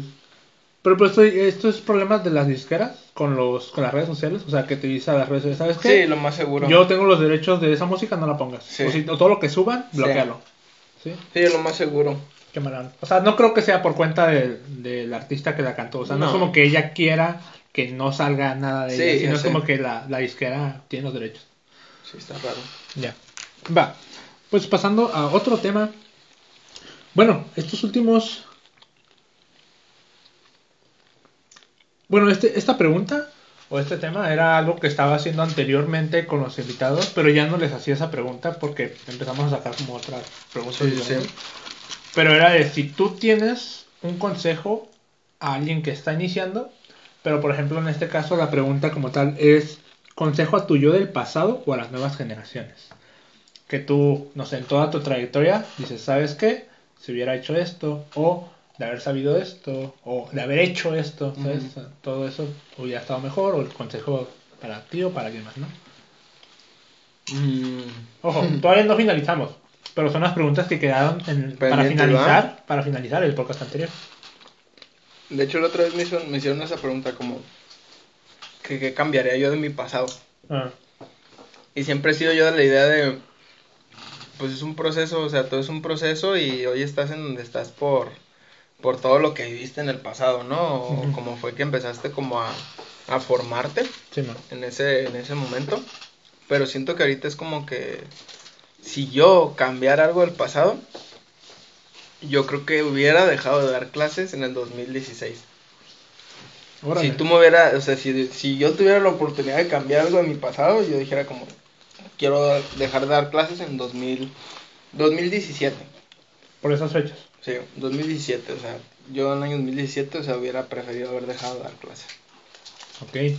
¿Podemos ligar ese tema ahorita? Digo, aprovechando que ya hablaste de este tema. Sí, sí, sí, Sí. Y lo que les diría a las generaciones nuevas es que tengan paciencia. Ok. Tengan un chorro de paciencia porque de repente van iniciando y quieren todo ya ahorita, o sea, quieren ya tener un espacio para dar clases, quieren ya tener un grupo al que le estás dando clases, quieren empezar a grabar videos y no está mal, o sea, qué chido que tengan esa hambre, pero tengan mucha paciencia, tengan mucha paciencia porque es un proceso, es un proceso y, al- y ahorita lo chido, o sea, que te digo a ti, generación nueva, es que tienen mucha oportunidad, o sea, tienen mucha oportunidad. Ahorita, si tú quieres dar clases, si tú vienes de otra ciudad, o inclusive aquí, tienes poco bailando y quieres dar una clase, como que vas a una escuela, ¿cuánto rentas la hora? No, pues 250, ten, pum. Y me hago mi publicidad en Instagram y, hey, estoy dando clases, vengan a mi clase. Pero antes no. Antes era como tú querías entrar a una escuela y te pedían el currículum. O sea, sabes que yo tengo aquí mis clases bases, pero no rento. O sea, te- para rentar un espacio donde podías, donde querías dar clases, te tenías que ir a un local donde hacían zumba, spinning, Sí, este, otras clases como de cardio y así. Y tú tenías que rentar una mensualidad. O sea, ni siquiera era como que nada más quiero rentar una hora. Sí. O sea, tenías que pagar una mensualidad. Como si fuera tu local. O cuántas personas vas a meter, ok, pues te voy a quitar un por ciento de cada persona. Entonces era muy difícil, la neta. Y ahorita está bien pelado. O sea, hay un chorro de escuelas que te rentan este, por hora o te rentan por semana. Pero ahorita la tienes bien fácil, la neta. O sea, y lo que, a lo que voy es, ten mucha paciencia. Si quieres dar clase, comienza a, a- a crear tu gente. Y, y no me refiero en el sentido de que haz tu gente, sino que empieza a, a demostrar a la gente qué haces. O sea, cuál es tu talento, qué tipo de contenido es el que haces este, dancísticamente. Ve a clases, que te conozcan, que te van en clase, que te, que te empiecen a ubicar un poquito más. A lo mejor si tu trip es el freestyle, empieza, veas a eh, no sé, o sea, tienes que conectar con la comunidad primero Sí, para que te la puedas ganar. Porque ahorita, ahorita hay mucha competencia. Eso es algo que antes no había. Sí, cierto. Antes sí, no había nada de competencia y tenías como ese espacio libre para crecer. Y ahorita puedes crecer, pero tienes que hacer el triple de, de trabajo, o sea, porque hay muchísima competencia. Entonces, tienes que tener mucha paciencia. La, la danza no es para para llorones. Ay. tienes que darle, darle, darle, darle, darle. Y es de mucha paciencia. Si tu paciencia se va, así ponle paciencia. Si tu paciencia se va, la neta no la vas a hacer, no la vas a hacer. Tienes que tienes que estar siempre en el en el en, en el cuadro de, de decir a lo que voy. Ponte tu tu tu meta y empieza a construirla, empieza a construirla, conoce a gente, la danza te va, te va a hacer conocer a gente increíble y gente también bien caca, pero vas a conocer a mucha gente muy chida. Entonces, aprovechalo, aprovechate de eso. Pero la paciencia es la clave. no, bueno, hay, hay tocaste temas muy interesantes. Eh, eso de construir como, digamos, tu comunidad, ¿no? O sea, de la gente que ya te ubique, o sea, que ya vea como quién, eres. Porque siento que a veces pasa eso, ¿no? De que quieres dar clases, pero no te conoce nadie. Entonces, ¿cómo, ¿cómo esperas que vaya gente a tu clase si nadie te ubica? O si, si no estás ahí, o si no, ¿sabes? Sí, sí, sí, de acuerdo. y por ejemplo, vamos con esto de las redes sociales en tu currículum. Mi caso, yo no publico casi nada. Entonces, difícilmente si yo abro una clase va a ir gente porque a lo mejor no me ubican en mis redes sociales y difícilmente van a ver lo que yo hago a lo que, sí. lo, ajá, etcétera. Entonces, como, ahorita es como, ok, yo me pongo de meta tratar de publicar un poquito más de cosas de mejor calidad para que la gente por lo menos ubique un poquito más de lo que hago y si alguna vez llego a ofrecer algo, este, pues pueda ir la gente, ¿no? Eh, a pesar de que, por ejemplo, ese es mi caso. Mi caso es, yo tengo mucho tiempo en la comunidad, desde el 2014 por ahí, eh, pero no, no me conoce gente porque es cierto, yo no voy a tantas clases eh, para que la gente me ubique y tampoco subo contenido en redes sociales para que la gente me ubique, entonces no me van a ubicar, no me van a ubicar aunque haya estado mucho tiempo aquí en la comunidad. Y eso pasa, bueno, es mi, es mi caso, ¿no? De que es lo que te contaba de cómo lo haces tú para publicar todo el rato, porque yo, a mí me cuesta mucho. Pero ahorita, actualmente, por ejemplo, hablando de mi situación, eh, he notado que a veces mi situación es de que la gente que toma clase conmigo actualmente son son son Funky Clovers en mi, grupo de baile que, que formamos Mar y yo en la preparatoria en el CBT 116, ¿no? Sí, sí, sí. Entonces, digamos que creé un círculo de personas que creen en mi trabajo porque lo han, lo, lo han visto o han trabajado conmigo a través de esta preparatoria. Pero fue yo, yo agarrarlos desde cero, ¿sabes? Entonces agarrarlos de cero sin iniciar desde cosas básicas, básicas, básicas y yo solito estarlos subiendo de nivel para que sigan progresando artísticamente hablando. Y siento que ahorita, por ejemplo, la mayoría de la comunidad busca tener sus clases llenas con, con, personas que ya saben bailar y no se han tomado el tiempo de preparar a la comunidad detrás para que vayan a sus clases. O sea, no, no, los agarran de cero, sino que quieren tener ya el nivel avanzado desde, desde el inicio. ¿Me explico? Y a veces por eso siento yo que no hay clases tan llenas porque no te has tomado el trabajo de agarrar a los que van iniciando para tener tus clases avanzadas llenas con esos que ya, ya trabajaste, ¿no? siento yo, es, una idea que he estado como trabajando en mi cabeza de cómo es que yo tengo un grupo de baile y hay gente que baila, o sea, que da clases en, en, las escuelas, eh, en, en, academias, pero no está su clase llena y yo tengo como ya un grupito aquí. Y es como que es que yo los agarré desde, desde, desde el inicio, ¿no? Entonces, el llevarlos de la mano hasta, hasta arriba ha hecho de que este, sigan ahí. Y pues pasa esto, ¿no? De que hay clases avanzadas, pero no hay una comunidad detrás que tú vayas, eh, ¿cómo así? A formar. Entonces, ¿tú qué, ¿tú qué piensas en ese aspecto? Pues es que la gente siempre se ve a lo fácil. la neta, o sea. Mmm, no tiene sentido, o sea. Yo, yo una vez le dije a mis compañeros de danza, de hecho fue, creo que fue SPF, le dije como a, a, varias, a unas personas de ahí como que no, nunca se sintieran como... O sea, que nunca dejaran que alguien fuera su dueño. Ajá. ¿Sí me explico? Como que eso fue algo bien tóxico cuando yo empecé a bailar por parte de las escuelas. Simón. Eh, sorry si caen unas piedras. Pero las personas eran bien envidiosas con sus bailarines. Mm. O sea, era como, esa persona toma clases en mi escuela y yo creé a esa persona. Yo le enseñaba a bailar a esa persona. Yo le enseñé a levantar la pierna hasta acá. Yo le enseñé esa fuerza que tiene. ¿sí O sea, era algo bien tóxico la sí, sí, sí.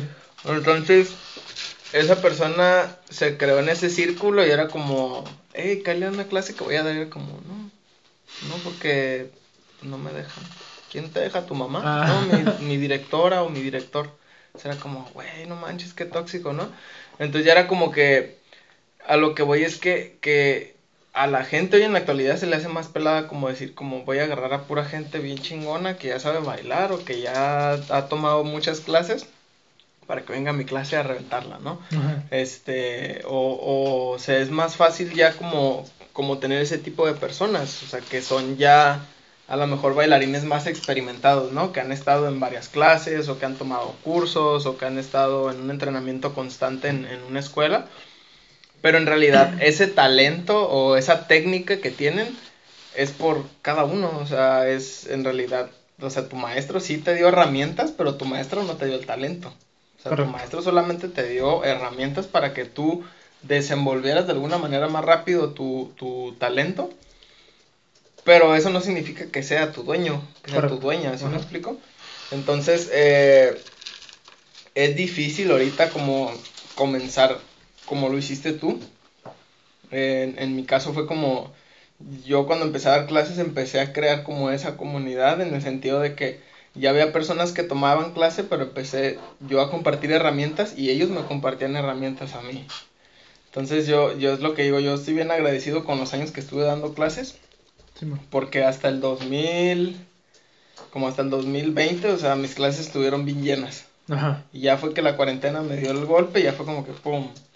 Y regresando ya estuvo medio así de que, eh, o sea, no, no estaba muy lleno, o a lo mejor a veces iban hasta cinco o tres personas.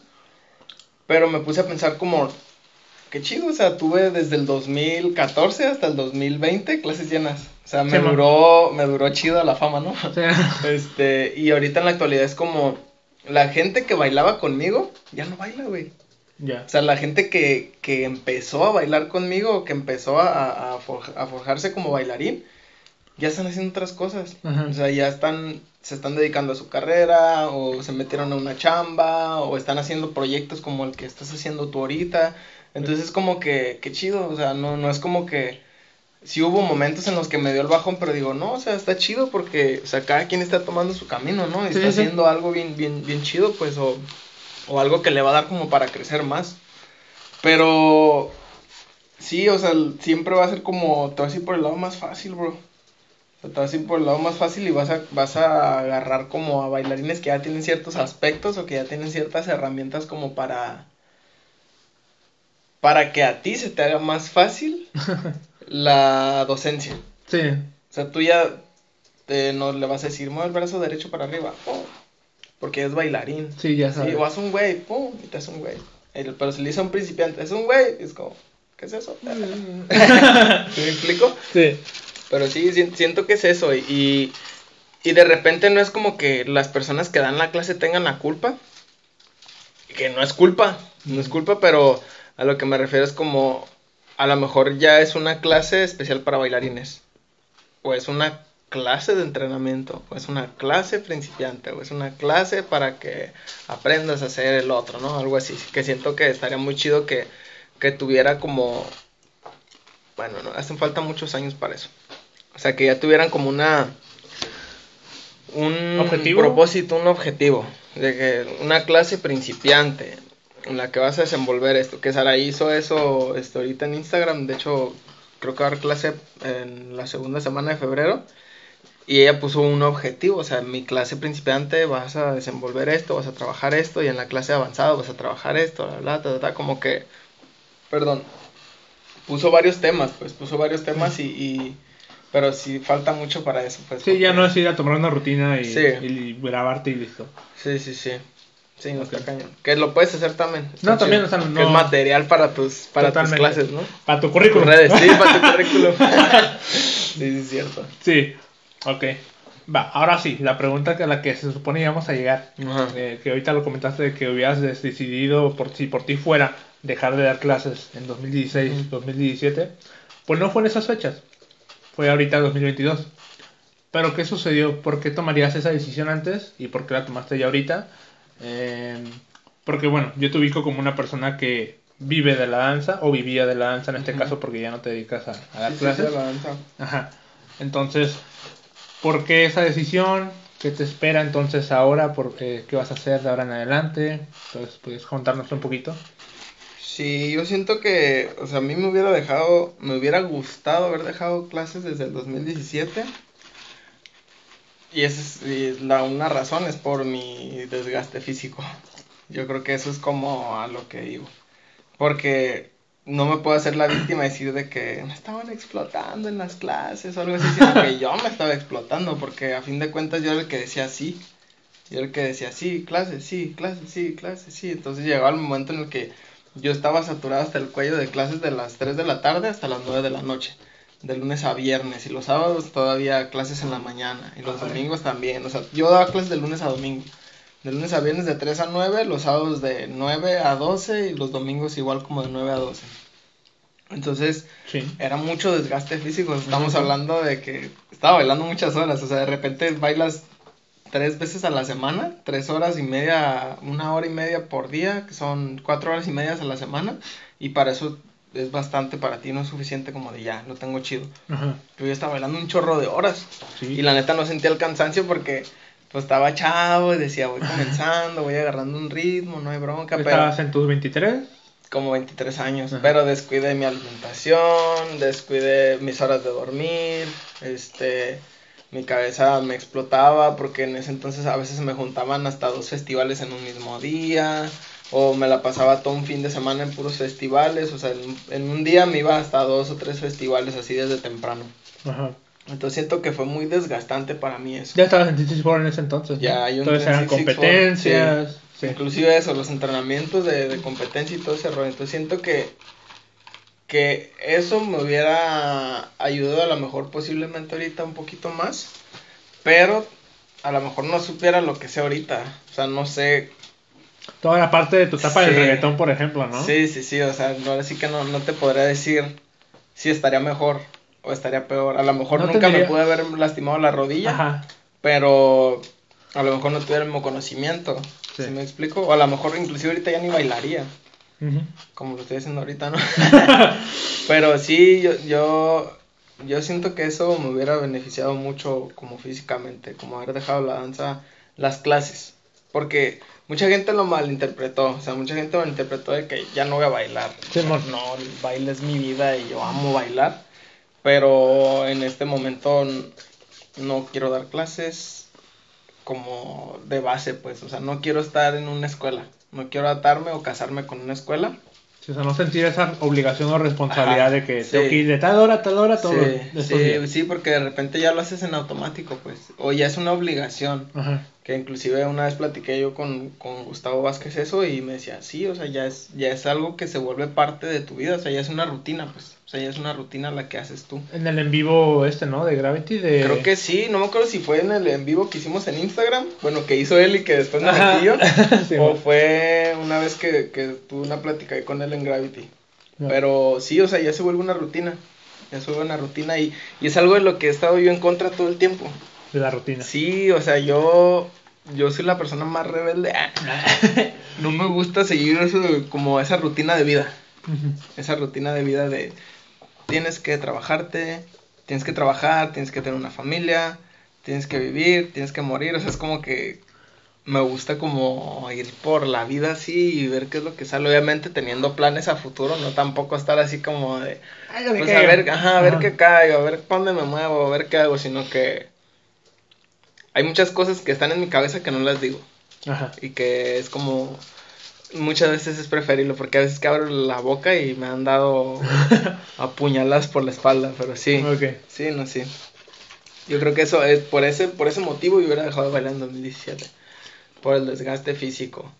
Y ahorita en la actualidad, por lo que lo dejé fue por eso, porque se volvió una rutina, porque ya estaba muy cansado, eh, ya no disfrutaba, ya no disfrutaba, o sea, de repente sí era como que, obviamente cuando estás en clase y estás bailando con, las, con, con tus compañeros, sí es como que lo estás disfrutando, pero de repente ya era como el proceso de ir de mi casa a la escuela, era como...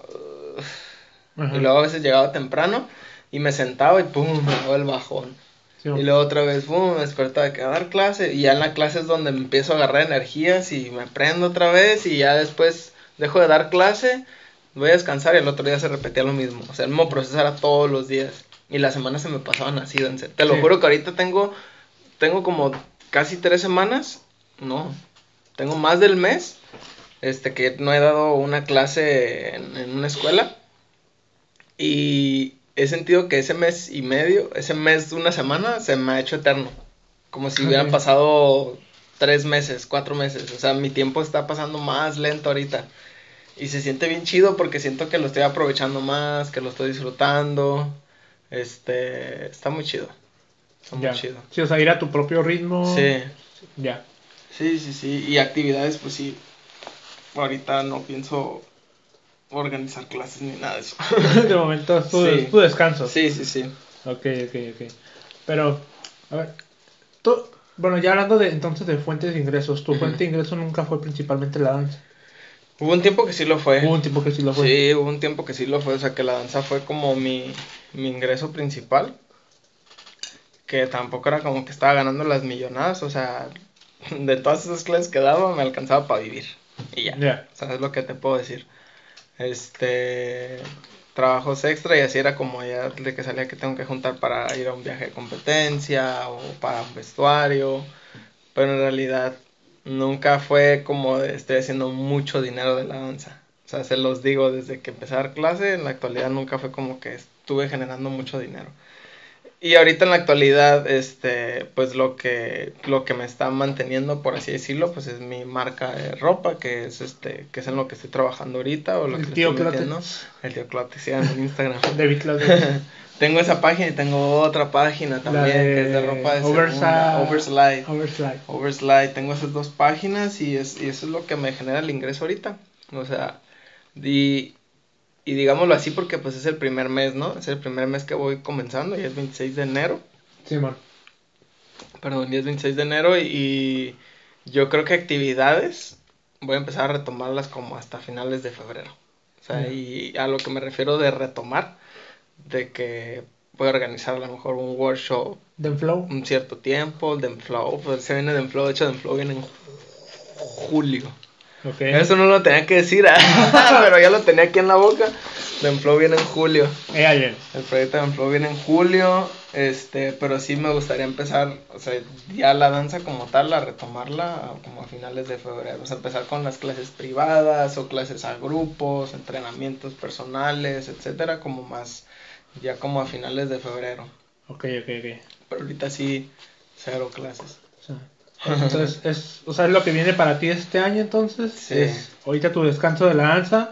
En finales de febrero inicias ahora sí a publicitar Sí. lo que vayas a hacer de clases privadas, Sí, sí, sí. workshops, es- Sí, de- sí, sí. de Y meterle machina a la ropa, porque la ropa. y la es- ropa. Y es que en, en realidad no. O sea, la, la ropa sí es como que pues me está dando ahorita el varo para, para vivir. Pero no es como. A mí me emociona mucho hacer ropa, me emociona mucho como ver mis prendas en las personas y así es como que se siente bien chido y más porque de repente son diseños bien locos que se me, imagin- que se imaginaron a mí y de repente la y es como, güey, me quiero quedar esta camisa, pero pero no, o sea, ya tengo mucha ropa y tengo que venderla y, y- y tengo que subirlo, o sea, me, me emociona mucho compartir mi, mis trabajos en redes, o sea, todo lo que es de ropa así me emociona un chorro, o sea, yo me meto a mi Instagram de David Clotex y me puedo pasar horas dancer así, ¿verdad? Viendo tu propia viendo, ropa. no, no, no, o sea, no, no tan así, sino que sigo muchas páginas de otras, de Ah. otros países, de otras ciudades, este, e inclusive a veces que ni siquiera entiendo el idioma y, y hacen ropa bien chida, es como que, güey, o sea, qué chido, o sea, todo, todo lo que a lo mejor estoy plasmando aquí hay una parte en, en otro mundo, en otro mundo, no, en otro país. ¿no? O en otro lugar, algo así, es, está bien chido, la neta. Ya. ¿Eso no te pasaba con la danza? ¿O te dejó de pasar a través de que se volvió rutinario? Creo que todo? fue, creo que fue mucho. Sí. O sea, fue mucho, la danza fue mucho y fue como de, yo por eso fue, dije yo, si hubiera estado otro año más, yo creo que si hubiera dicho como, no quiero bailar ya. Así es como. O sea, no, no pongan música. no, pero sí, sí hubiera dejado de bailar, yo creo del todo. Y pues ahorita los, los, los que tengo pues son a los SPF, con SPF sí estoy bailando los, los miércoles y los jueves. Y pues estoy con, con 664 en, en montaje. Pero sí, eso, eso es lo que ha mantenido mi danza ahorita o mi baile, por así decirlo. Pero sí, en, de hecho en, en febrero va a haber dos clases. No las estoy organizando yo, pero va a haber dos clases y voy a impartir dos clases en febrero. Ok, ok. Ahí Todavía no sé publicidad. fechas. Vayan sé pasando fechas. fechas. Sí, bueno, pasando. Este, ok, ok, ok. Va, va. Bueno, de aquí podemos pasar a un tema muy polémico estas últimas dos semanas o semana. Ajá. No, no sé si has visto ahí mensajes, historias por todos lados de la comunidad de danza. No, No, no te suena ningún nada polémico que ¿Pues está del- pasando del ahorita. COVID? ¿Eh? ¿Del COVID? No, no, no, no. Referente a la comunidad dancística. Estas últimas dos semanas, ¿no? Sí. ¿No? No, no No. te. ¿No? Ok. El hecho de que no se les va a pagar a los bailarines del Super Bowl. Ah. Yo pensaba que en la comunidad dije, ¿qué pasó ahora? güey?" Ah, no, no, aquí en Tijuana no. O sea, yo dije la comunidad dancística, no dije de Ya. Tijuana. Pero ha sido un boom por todos lados y un chismiseo por todos lados de que, ¿cómo que no se le va a pagar a los artistas de del Super Bowl? Y que no es la primera vez, o sea, que ha sido así siempre. O sea, de que a ningún artista se le pagan el Super Bowl y todos están ahí por cuenta propia, ¿no?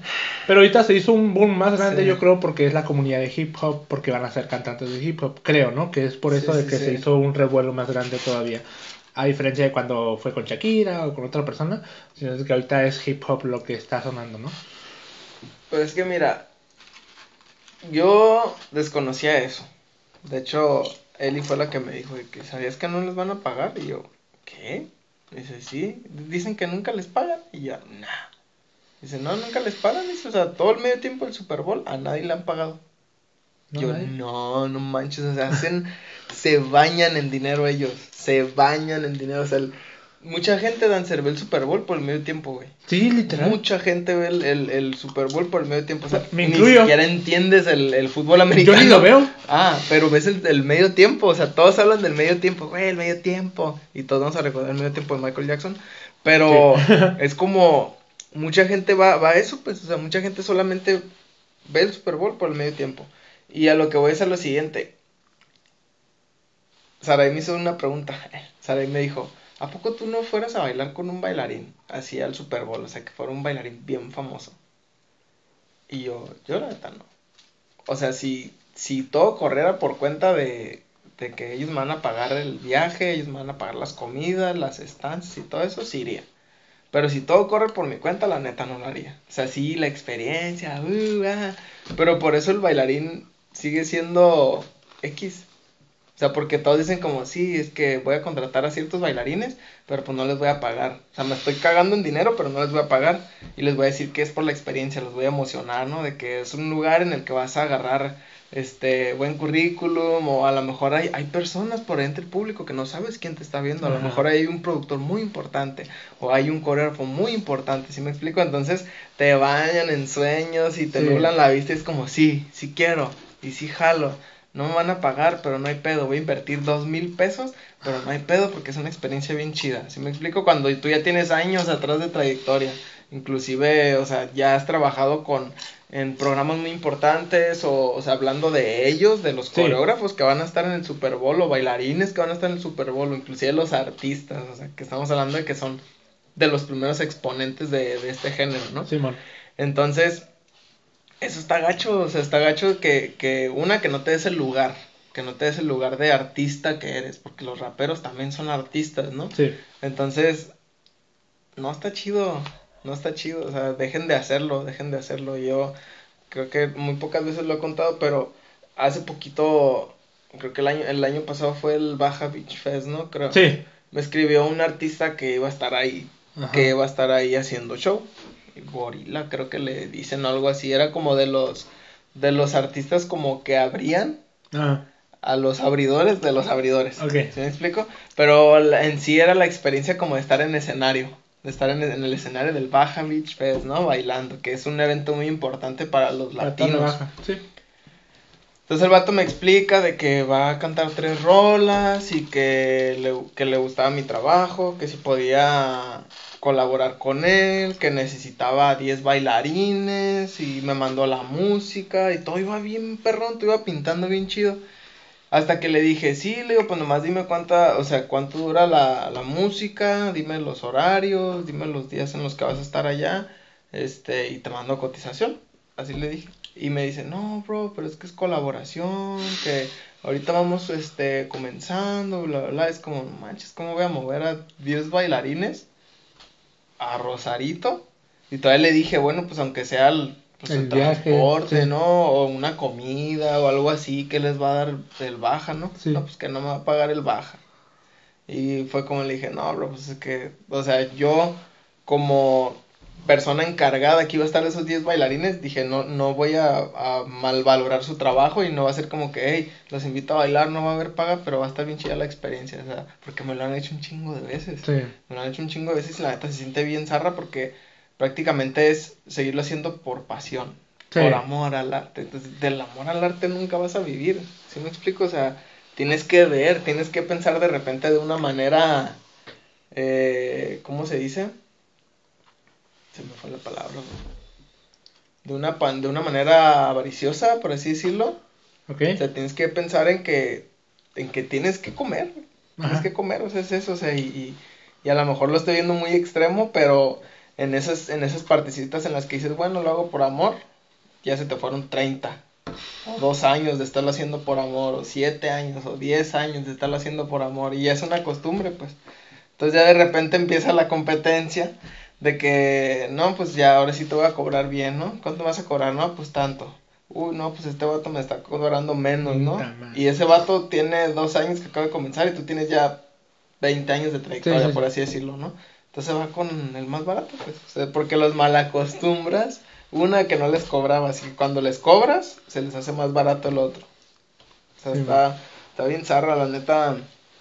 Qué gacho, qué gacho que, que un evento tan, tan famoso, tan conocido, o sea, no, no, no quiera aflojar el varo. No que no tenga, que no quiera aflojar el varo. Sí. Porque ellos hacen varo. No, ellos hacen varos, sí sí hacen varos. O sea, aunque hagan, aunque hagan una transmisión en vivo en YouTube. Con esa transmisión que hagan en vivo están generando varo. Sí. O sea, no, no puedes decir que no les van a pagar porque están generando, están generando. Tienen un chorro de patrocinadores, no manches. A morir. No más lo que todo el mundo consume dentro del estadio, que está grandísimo, sí. los comerciales y... Sí, o Hay, sea, hay plazas que dicen que se mantienen del parque. ¿Has escuchado eso? ¿Qué pedo? O sea, hay, hay, hay plazas que, que tienen tiendas bien perronas, pero no tienen gente. Y la plaza se sigue manteniendo por lo que cobran en el parque. No, está bien loco ese rollo. sí, a esto lo, lo platicaba con Mario, Ajá. eh, de, de ese tema del Super Bowl. Y es que se- de alguna manera se comprende el hecho de que no le pagas al artista que canta, porque el que canta se va a hacer publicidad a millones de personas y todo su contenido de música va a subir. ¿Me explico? Entonces esas personas ganan sí o sí dinero, aunque no les pague directamente el Super Bowl por, por estar ahí, ¿no? Pero el bailarín que está abajo, o sea, que el artista está arriba presentando, la atención está sobre él. El artista que está abajo no. O sea, el Sí. artista que está abajo no tiene esa manera de publicitarse como lo va a hacer el, el cantante. O sea, el bailarín no tiene música que va a subir de, de escucharse en redes sociales. Sí, sí, cierto. el bailarín no tiene... De hecho, eh, yo le puse, eh, lo comentaba, no, no creo que lo comentó, pero comentaban el hecho del medio tiempo de The Weeknd. Que por ejemplo, él tenía un montón de bailarines, pero todos estaban cubiertos de la cara. Ujú. Entonces, ¿cómo dices yo estoy ahí si no te ves? Sí. ¿Sí? O sea, ni, ni para currículum te sirve eso. sí, cierto, güey. Entonces, está, está horrible, ¿no? O sea, y, y como tú comentas, es que son eventos tan grandes, tan masivos, que se van a forrar de dinero y, y se me hace bien mala onda que ni 100 pesos, ni la comida, ni nada, porque eso viene, o sea, no- literalmente no les patrocinan absolutamente nada. Sí. Ni la estancia, ni la comida, ni el vestuario, ni el... Bueno, a lo mejor vestuario sí, no sé. porque tengo entendido que a lo que escuché o leí por ahí es que el Super Bowl sí paga todo lo que es escenografía y todo eso. Entonces no sé si dentro de todo eso está incluido el vestuario de los ca- cantantes y de los bailarines, ¿no? Estaría muy descarado, güey. No, estaría bien descarado si de plano no, ¿verdad? Sí. Pero tengo entendido que eso sí lo pagan. Pero pues el que el trabajo ahora sí de, de todo lo que se hace más allá, pues no. Sí, sí, no, deberían de, deberían de pagarlos ahí. Ajá. Y no, o sea, ¿para qué nos vamos tan lejos hasta el Super Bowl? O sea, De baja. hay competencias mexicanas Ajá. de danza que ganas y te dan tu like y te dan tu diploma de que te ganaste primer lugar. Y ya. O sea, y Sí. invertiste un chorro de varo para ir a esa competencia, pero ni siquiera recuperas, o sea, no recuperas nada. No, no recuperas Así, o nada. sea, feo y son competencias que tienen nombre. En Ya la sé, danza ya urbana. O sea, no voy a decir nombres. No, Aquí yo se los voy a tampoco. poner dancer. Ay, no, no es cierto. Pero, pero hay, hay, hay, hay ese tipo de competencias y la neta es bien triste, o sea, es bien triste porque hay raza que, que bien a duras fuerzas van a esa competencia, o sea, hablando de que a lo mejor no, no tienen la, el dinero suficiente y es como que están justos para ir, llegas a la competencia, participas, te llevas la experiencia, ganas y luego qué. O sea, no, te regresas sin varo, te regresas con la experiencia, que la experiencia te va a dar para comer, te va a dar para regresarte, te va a dar para... No, o sea, está feo y desde ahí tenemos que comenzar. O sea, y estamos hablando de que están generando un chorro Sí, de un chorro. Sí, no, esto está, está bien cañón. Y lo peor de todo esto es que, por ejemplo, lo comentaba. Ah, es que yo tenía aquí, tengo aquí guardado como de lo que estuvieron mandando en City4. Creo que Brad comentaba mucho de, de que mandaba a, a publicaciones de, de bailarines o personas comentando al respecto de lo del Super Bowl. Sí, Y es que comentaban varios de que por cada uno que dice que no, hay 10 que te dicen que sí. Y ese es el detalle, o sea, es que no hay una educación de toda la comunidad de que digan, no le digas que sí a nadie, porque si le dices que sí, estás desvalorando el trabajo de todos. Sí.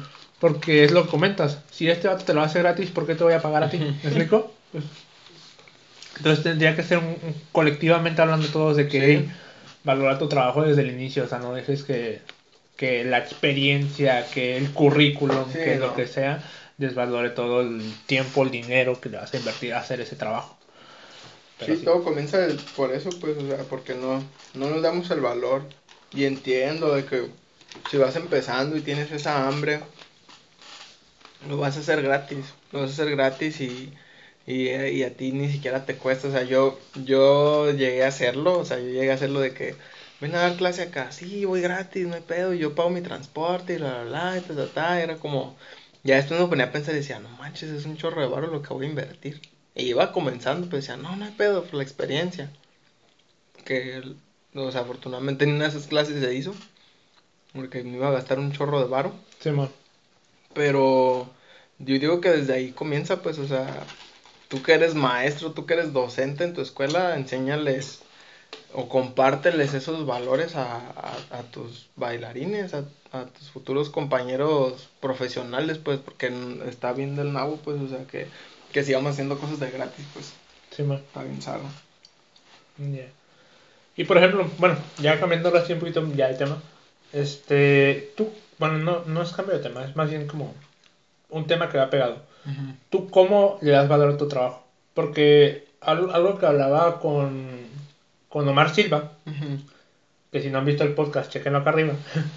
Porque lamentablemente Omar Silva es una figura que nomás a lo mejor bailarines que ya llevan mucho tiempo en el medio lo ubican. Sí, sí, sí. Pero ese podcast, la neta, solamente lo vio como 30 personas. No manches. Y por ejemplo, tu podcast de la vez pasada tiene Ajá. como 120 vistas. Entonces, Ah, bestia. de 120 a 30, y Chale. siendo una figura que tiene mucha experiencia, Sí, sí se me hizo mala banda que no tuviera tantas vistas, ¿no? Pero es porque la gente no lo ubica. Y es lo que volvemos. Si no estás en el medio, si no vas a clases, si no vas. Ajá. Si Sí, no publicas sí. contenido, pues la gente no te va a seguir. Sí, exactamente. Pero hay, hay mucha gente allá afuera que tiene mucha experiencia, mucho que contar y nomás porque no está en el medio actualmente, pues no lo ves, ¿no? Sí, sí, Pero dense esa oportunidad, les voy a dejar el podcast acá arriba. a verlo. Este, él, com- él, él comentaba de que el, el valor de la, de la danza no tiene, ah, ¿cómo decía? Es ambiguo, es este, no me acuerdo cuál era la palabra, la verdad. Pero yo le comentaba a él de que es que está bien cañón de cómo le doy valor a mi trabajo, porque depende mucho de dónde estás. No es lo mismo dar una clase en una academia de, un- de personas, no sé, digamos, del Pípila, ¿no? Que a lo mejor su nivel socioeconómico no es tan alto como una persona que vive en la Cacho o en el, en el agua caliente, ¿no? Sí, sí, Entonces, sí. si yo doy mi clase acá en 200 pesos, digamos, allá a lo mejor la tengo que dar a 1000, Sí, sí, sí. porque el nivel adquisitivo de cada lugar es diferente. Entonces, en tu situación, ¿tú qué opinas y cómo le das tú un valor a, a tu danza si no hay como una manera realmente de, de regularizarlo? Porque depende mucho de, la- de las personas o al grupo al que les vas a impartir la clase. Sí, yo, yo creo que depende, el- como dices tú, o sea, la, la situación o la persona o, o inclusive de, de, de cómo es que se acerca esa persona a ti, ¿no? Cómo es que tú, tú notas a esa persona. Este, y el valor obviamente te lo tienes que dar tú, pues pensando en que a lo mejor yo he rechazado muchos trabajos, o más bien me ha rechazado muchas veces, o sea, precisamente por, no sé, porque hay alguien más que les va a cobrar más barato. Ya. Y la neta, me lo han dicho muchas veces, o sea, Saraí es de las que me dice mucho así de que no, hay que mantenernos, hay que mantenernos y es nuestro trabajo y es como nos tenemos que dar ese valor porque si no lo haces tú nadie más te lo va a dar. O sea, ese trabajo que se te fue, al rato te van a llegar 20 iguales. O sea, 20 propuestas iguales y, y, y no va a ser la única vez, o sea, no va a ser la única vez. Y la neta me ha pasado, o sea, me ha pasado de que me he tenido camarra y, y, y es darme ese valor, o sea, ese valor que, que me merezco o inclusive hay veces que ni siquiera puedo por cuestiones de horario. Es como, no, no puedo, se me hace bien difícil. O, o, o, es que ya tengo programado esto. O es que ya voy a hacer esto. Entonces como que de alguna manera como que ya me doy ese valor, por así decirlo. Y ahorita que dejé de dar clases, para mí es como valorarme más todavía o valorar más mi trabajo, pues porque, perdón, de repente era ya como preparaba una clase de que a veces una coreografía me costaba hasta dos horas. Ya y iban dos personas a mi clase. Ya. Entonces era como, ¿qué estoy haciendo? O sea, ya no estoy yo para esto, o sea, ya no, ya no quiero estar como, como forzándome a esto de, de tengo que preparar una coreografía forzosamente para una clase que voy a dar. Este, y a lo mejor, si esas dos personas valoran mi clase o valoraron mi clase en, en ese entonces, pero también yo era como ya estar haciendo material así nada más como aventándolo por compromiso y ya no ya no tenía valor, o sea, esa coreografía, esa rutina para mí ya no tenía valor porque ya era nada más como como algo algo para para cumplir, algo para cumplir con mi horario, algo para cumplir con las personas que iban a estar en la clase, ¿sí me explico? O sea, ya no era ya no era natural, ya no era natural el, el, el, proceso, pues. Pues para mí el dejar, el dejar de dar las clases en, en las escuelas de base, para mí fue como valorarme, como valorarme y valorar lo que hago y lo que he hecho años atrás y lo que sigo haciendo en la actualidad. Siento que eso es muy importante. Ya. Pero entonces el valor que le das a tu trabajo es en base a la cantidad de personas que van a ir a tu clase? No. No, no, no. Lo que me refiero es que, o sea, de repente es como tú no sé, pongámoslo otra vez lo de las palomitas. Sí, man. Entonces unas palomitas y, y, y a Mario le encantan, ¿no? Como, no manches, estas palomitas están bien chidas, bro. Y tú quieres que más gente las pruebe. Tú quieres que más gente las pruebe y es como, nada más tienes el alcance de Mario y es como, pero me gustaría que las probaran, no sé, otras tres personas de afuera, otras cinco personas de este lado. ¿Por qué? Porque quieres que vean lo que tú estás haciendo que sientan lo que tú estás este, sintiendo a la hora de comer las palomitas. Entonces eso es a lo que me refiero, o sea, para mí el, el, no es la cantidad, sino que, que la gente me contagie de esa vibra en clase. ¿Sí me explico? Porque inclusive, o sea, puedo tener a las dos personas más desmadrosas de la clase, pero si estoy con ellos, nada más, van a estar así, bien serios. Porque necesitan a lo mejor la chispa de otras dos personas al lado derecho. O inclusive a lo mejor mucha gente va a una clase por la vibra que se siente. Sí. O sea, ni siquiera va a la clase porque va a aprender algo, sino porque mi, mi mejor amigo va a ir y mi amiga de al lado va a ir. Entonces voy a ir a, echar desmadre a la clase y al final lo terminas disfrutando la clase, ¿no? ¿Por qué? Porque estuviste bailando al lado de personas que te contagiaron o que te llenaron de esa vibra, ¿no? Entonces yo siento que eso es como lo que, eso fue lo que me mantuvo como coleando todavía en estas clases como el, el hecho de, de, sentir la vibra de las personas. O sea, de repente sí había semanas en las que, inclusive semanas en las que teníamos que cancelar clases porque no iba gente. Ya. Así. Y no les echo la culpa, o sea, tendrán sus razones, trabajo, escuela, tarea, etcétera. COVID. o el COVID. Pero sí, o sea, eso es lo que me llena. O sea, a mí eso es lo que me llena como la vibra, eh, la vibra en clase y de las personas, así como estar compartiendo con, con ellos, es como lo que, lo que más me llenaba de dar clases. Ahorita nada. Pues bueno, ahorita ya quién sabe. no dado clases. Así creo que es eso. Ok, a través de eso le das el valor a tu trabajo entonces. Sí. Sí, ok. Va, va, va. Sí, sí, sí. Última pregunta. Disculpe, Lupe. Este. Yo, yo te ubico como una persona que tiene muy solidificadas las fundaciones. ¿Ok? Eh, tus clases de fundaciones no sé si siempre han estado llenas o si casi no, no sé cómo lo has visto tú en, tu, en tus clases cuando las dabas. Pero digo esto porque, digo, a, a, mí, a mí las fundaciones me encantan, ¿no? Entonces yo busco estarlas como compartiendo lo mucho poco que sé todo el tiempo para que crezca un poquito más esa comunidad. Sí, sí. De tu parte, um, ¿cómo ves la comunidad dancística en fundaciones? Y dos, ¿cómo crees que sería posible hacer que en Tijuana se vea como un exponente en fundaciones? Porque casi siempre lo que hemos platicado aquí con, con varios invitados, incluyéndote, es que las fundaciones están muertas aquí. Pero están muertas, siento yo que porque no hay mucha publicidad o no hay mucha manera, no, no se han tomado como la, la tarea de hacer de que crezcan, ¿no? Sí. Entonces, ¿cuál es tu, tu pensamiento, postura acerca de, de ese tema aquí? Pues, de entrada, o sea, la primera está muerta. sí, o sea, el Chile está muerto. O sea, sí hay gente que, que hace freestyle. Ajá.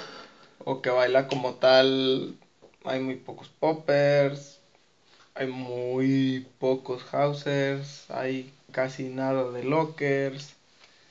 Hay algunos vaqueros. O sea, hay como. No son comunidades, sino hay mini bailarines. Y no mini bailarines por su talento, sino porque son muy pocos. Sí, sí, sí. Son muy pocos bailarines de ciertos estilos. Este, de hecho, mm, desconozco quién está haciendo ahorita lo de los ciphers. No sé si es Waltz, Alma, tú, quién está organizando lo de los sábados del cipher. Eh, Este último, al menos al que fuimos Mari y yo, eh, lo organizó Waltz. Waltz. Waltz y Godzilla, son los que Ah, estaban Godzilla ahí. Simón. Y la, creo que hubo uno hace como una semana o dos atrás. Sí, sí, sí. Y ese creo que lo publicitaron por Punch Crew, creo que también fue Waltz, Ya. creo. La neta, es, ese tipo de, de actividades Ajá. están bien chidas para hacer crecer esto que es el, el, la fundación. Porque la fundación se va a empezar a desenvolver desde un freestyle. O sea, tú empiezas a hacer freestyle. Hacer freestyle es como o, o escoger lo que bailas, es como eh, cuando empiezas a jugar Pokémon y tienes que escoger a tu Pokémon, ¿no? a un Bulbasaur, a un Charizard o algo así. Es como. Es lo mismo cuando empiezas a hacer freestyle porque empiezas a, a sentir en tu cuerpo cuál es la fundación que se te que se acomoda más a tu a tu cuerpo, ¿no? O lo, o lo que sientes más orgánico, o lo que sientes más chido en tu cuerpo. Entonces siento que en ese tipo de, de actividades, una empiezas a entrenar y dos empiezas a desenvolver más lo que tú quieres hacer, ¿no? Lo que tu cuerpo quiere hacer. Este, y está muy chido que lo, que lo estén haciendo, porque en realidad en una clase de fundación tú vas a entrenar. Sí, En una clase de fundación no vas a, a, a menos de que sea como tal, clase de fundación eh, principiantes. O en específico, clase de locking para principiantes, ¿no? sí. Ahí vas a tú empezar a desenvolver o, o empiezas a agarrar conocimiento sobre una danza en específico. Pero en, en, en una clase como tal de base de fundación vas a entrenar. O sea, mis clases de fundación eran para bailarines. Sí, O sea, era para personas que ya tenían conocimiento de house, conocimiento de locking o inclusive de hip hop. O sea, era como personas que ya tenían conocimiento y que solo iban a entrenar. O sea, yo les compartía drills o les compartía secuencias o inclusive a veces coreografías de ciertos estilos. Entonces, este tipo de actividades de freestyle siento que te ayudan mucho a, a, a encontrarte. A encontrarte, a desenvolver, a experimentar, a compartir. Este. E igual, o sea, regreso. Tijuana es un bebé todavía también en fundación, porque ¿qué es lo que pasó en, en México? En México todos hacían rutina también, todos hacían coreografía y clases de coreo y coreo hip hop y coreo esto y coreo el otro y, y era como la, la comunidad de la coreografía. Entonces gana un grupo en, a nivel mundial, primer lugar, posición a México. ¿Y qué es? ¿Qué hacen ellos? Oh, no manches, hacen locking, hacen house, hacen popping. Yo quiero hacer eso. Porque yo quiero estar en la competencia que ellos estuvieron. Entonces ellos empiezan, sus grupos, independientemente, independientemente empiezan a foguearse de ciertas fundaciones para estar en esa competencia que sí o sí te pedía fundaciones esa competencia. Entonces, eh, siento que así es como creció la fundación en, Ciudad de México. Y ahorita eh, siento que está en el auge de, de, de, la, de las agencias.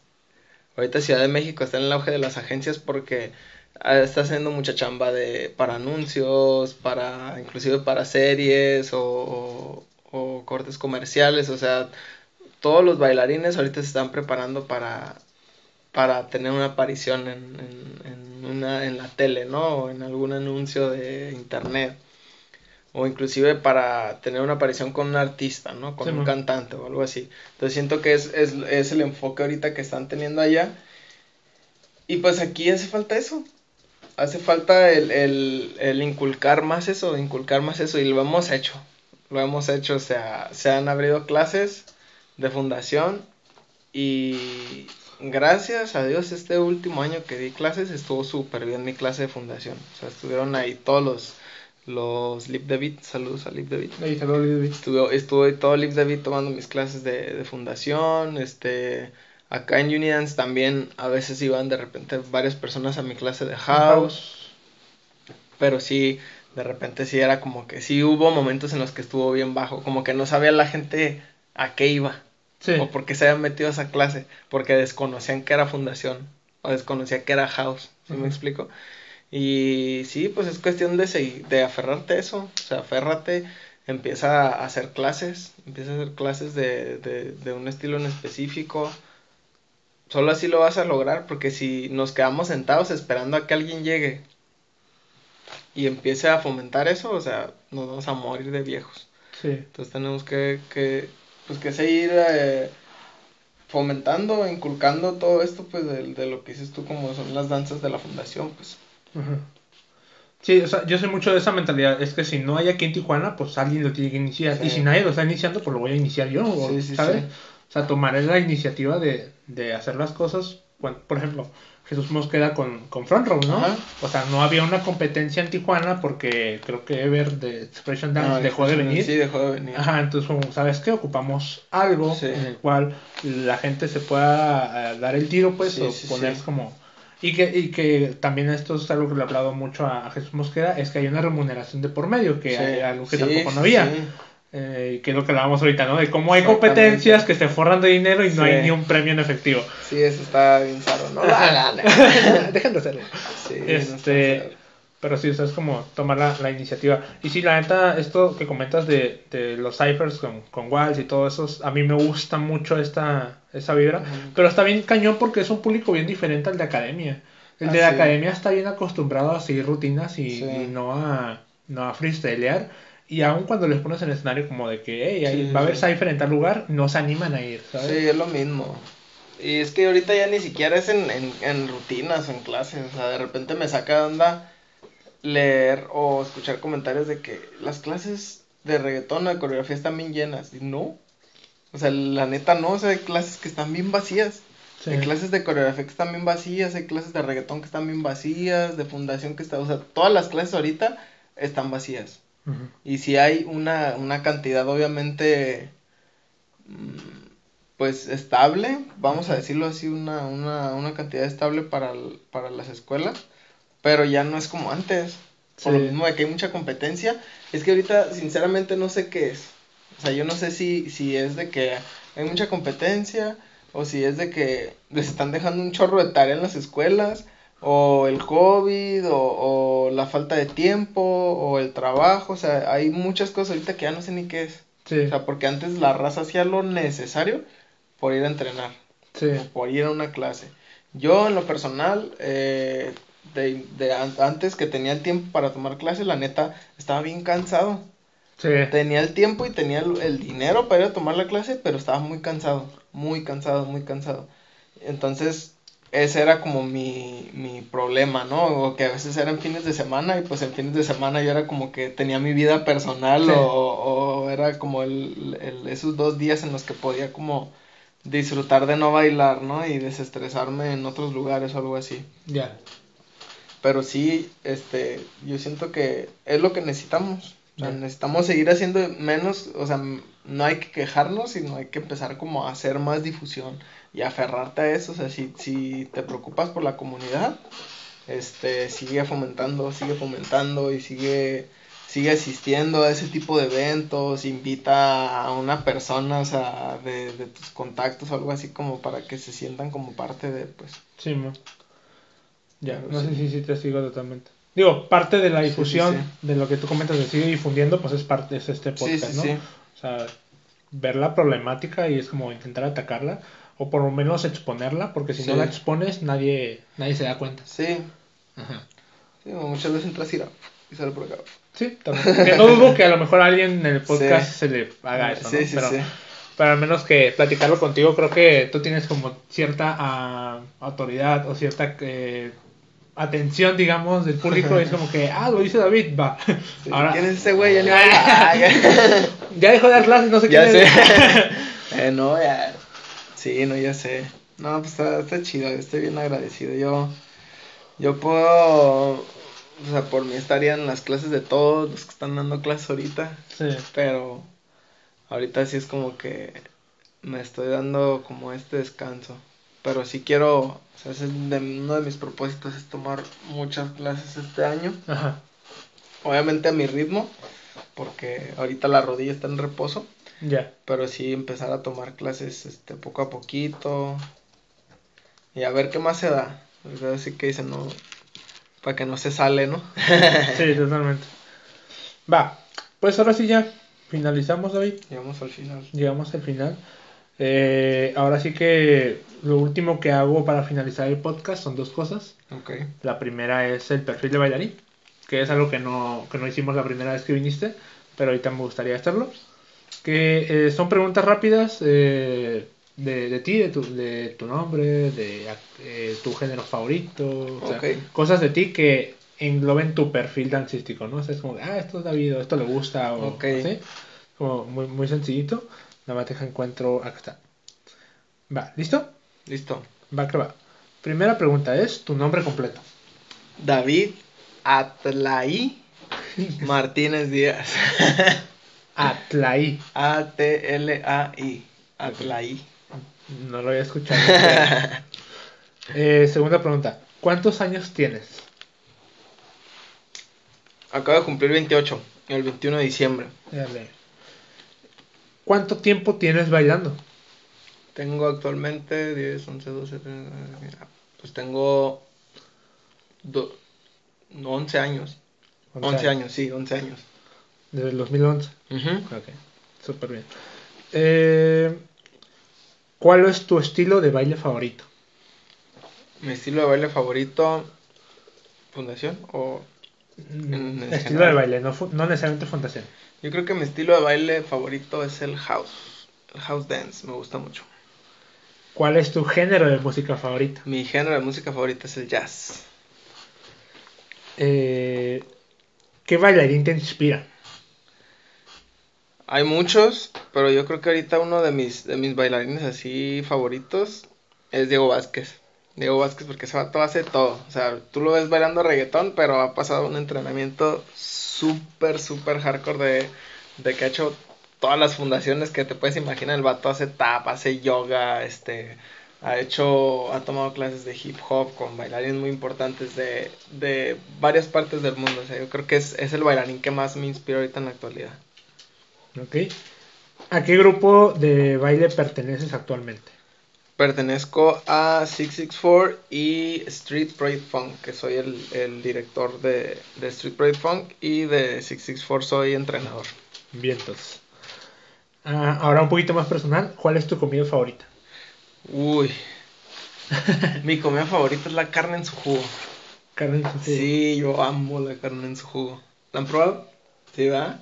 Yo no, pero pronto, pronto. Hay que probarla. Mario me va a jugo, llevar. Ah. 10 de 10. Ok. Eh, ¿Cuál es tu color favorito? Mi color favorito, ah, es que estoy bien raro porque en ropa me encanta, me encanta el color negro. Ok. Pero también me gustan mucho los colores como, Pasteles. no, no, como opacos. Ok. Como el beige, el, Oh. el verde militar, el guinda, el naranja como quemado, como esos tipos de colores como opaco. Me encantan esos colores. Ok. cool. Es cool. Eh, ¿Cuál es tu fruta favorita? Mi fruta favorita es la sandía. Ok. Sí, la sandía. Rico. Eh, ¿Frío o calor? Frío, yo soy team frío. la neta. Es que ni muy frío, el calor sí de plano no lo soporto.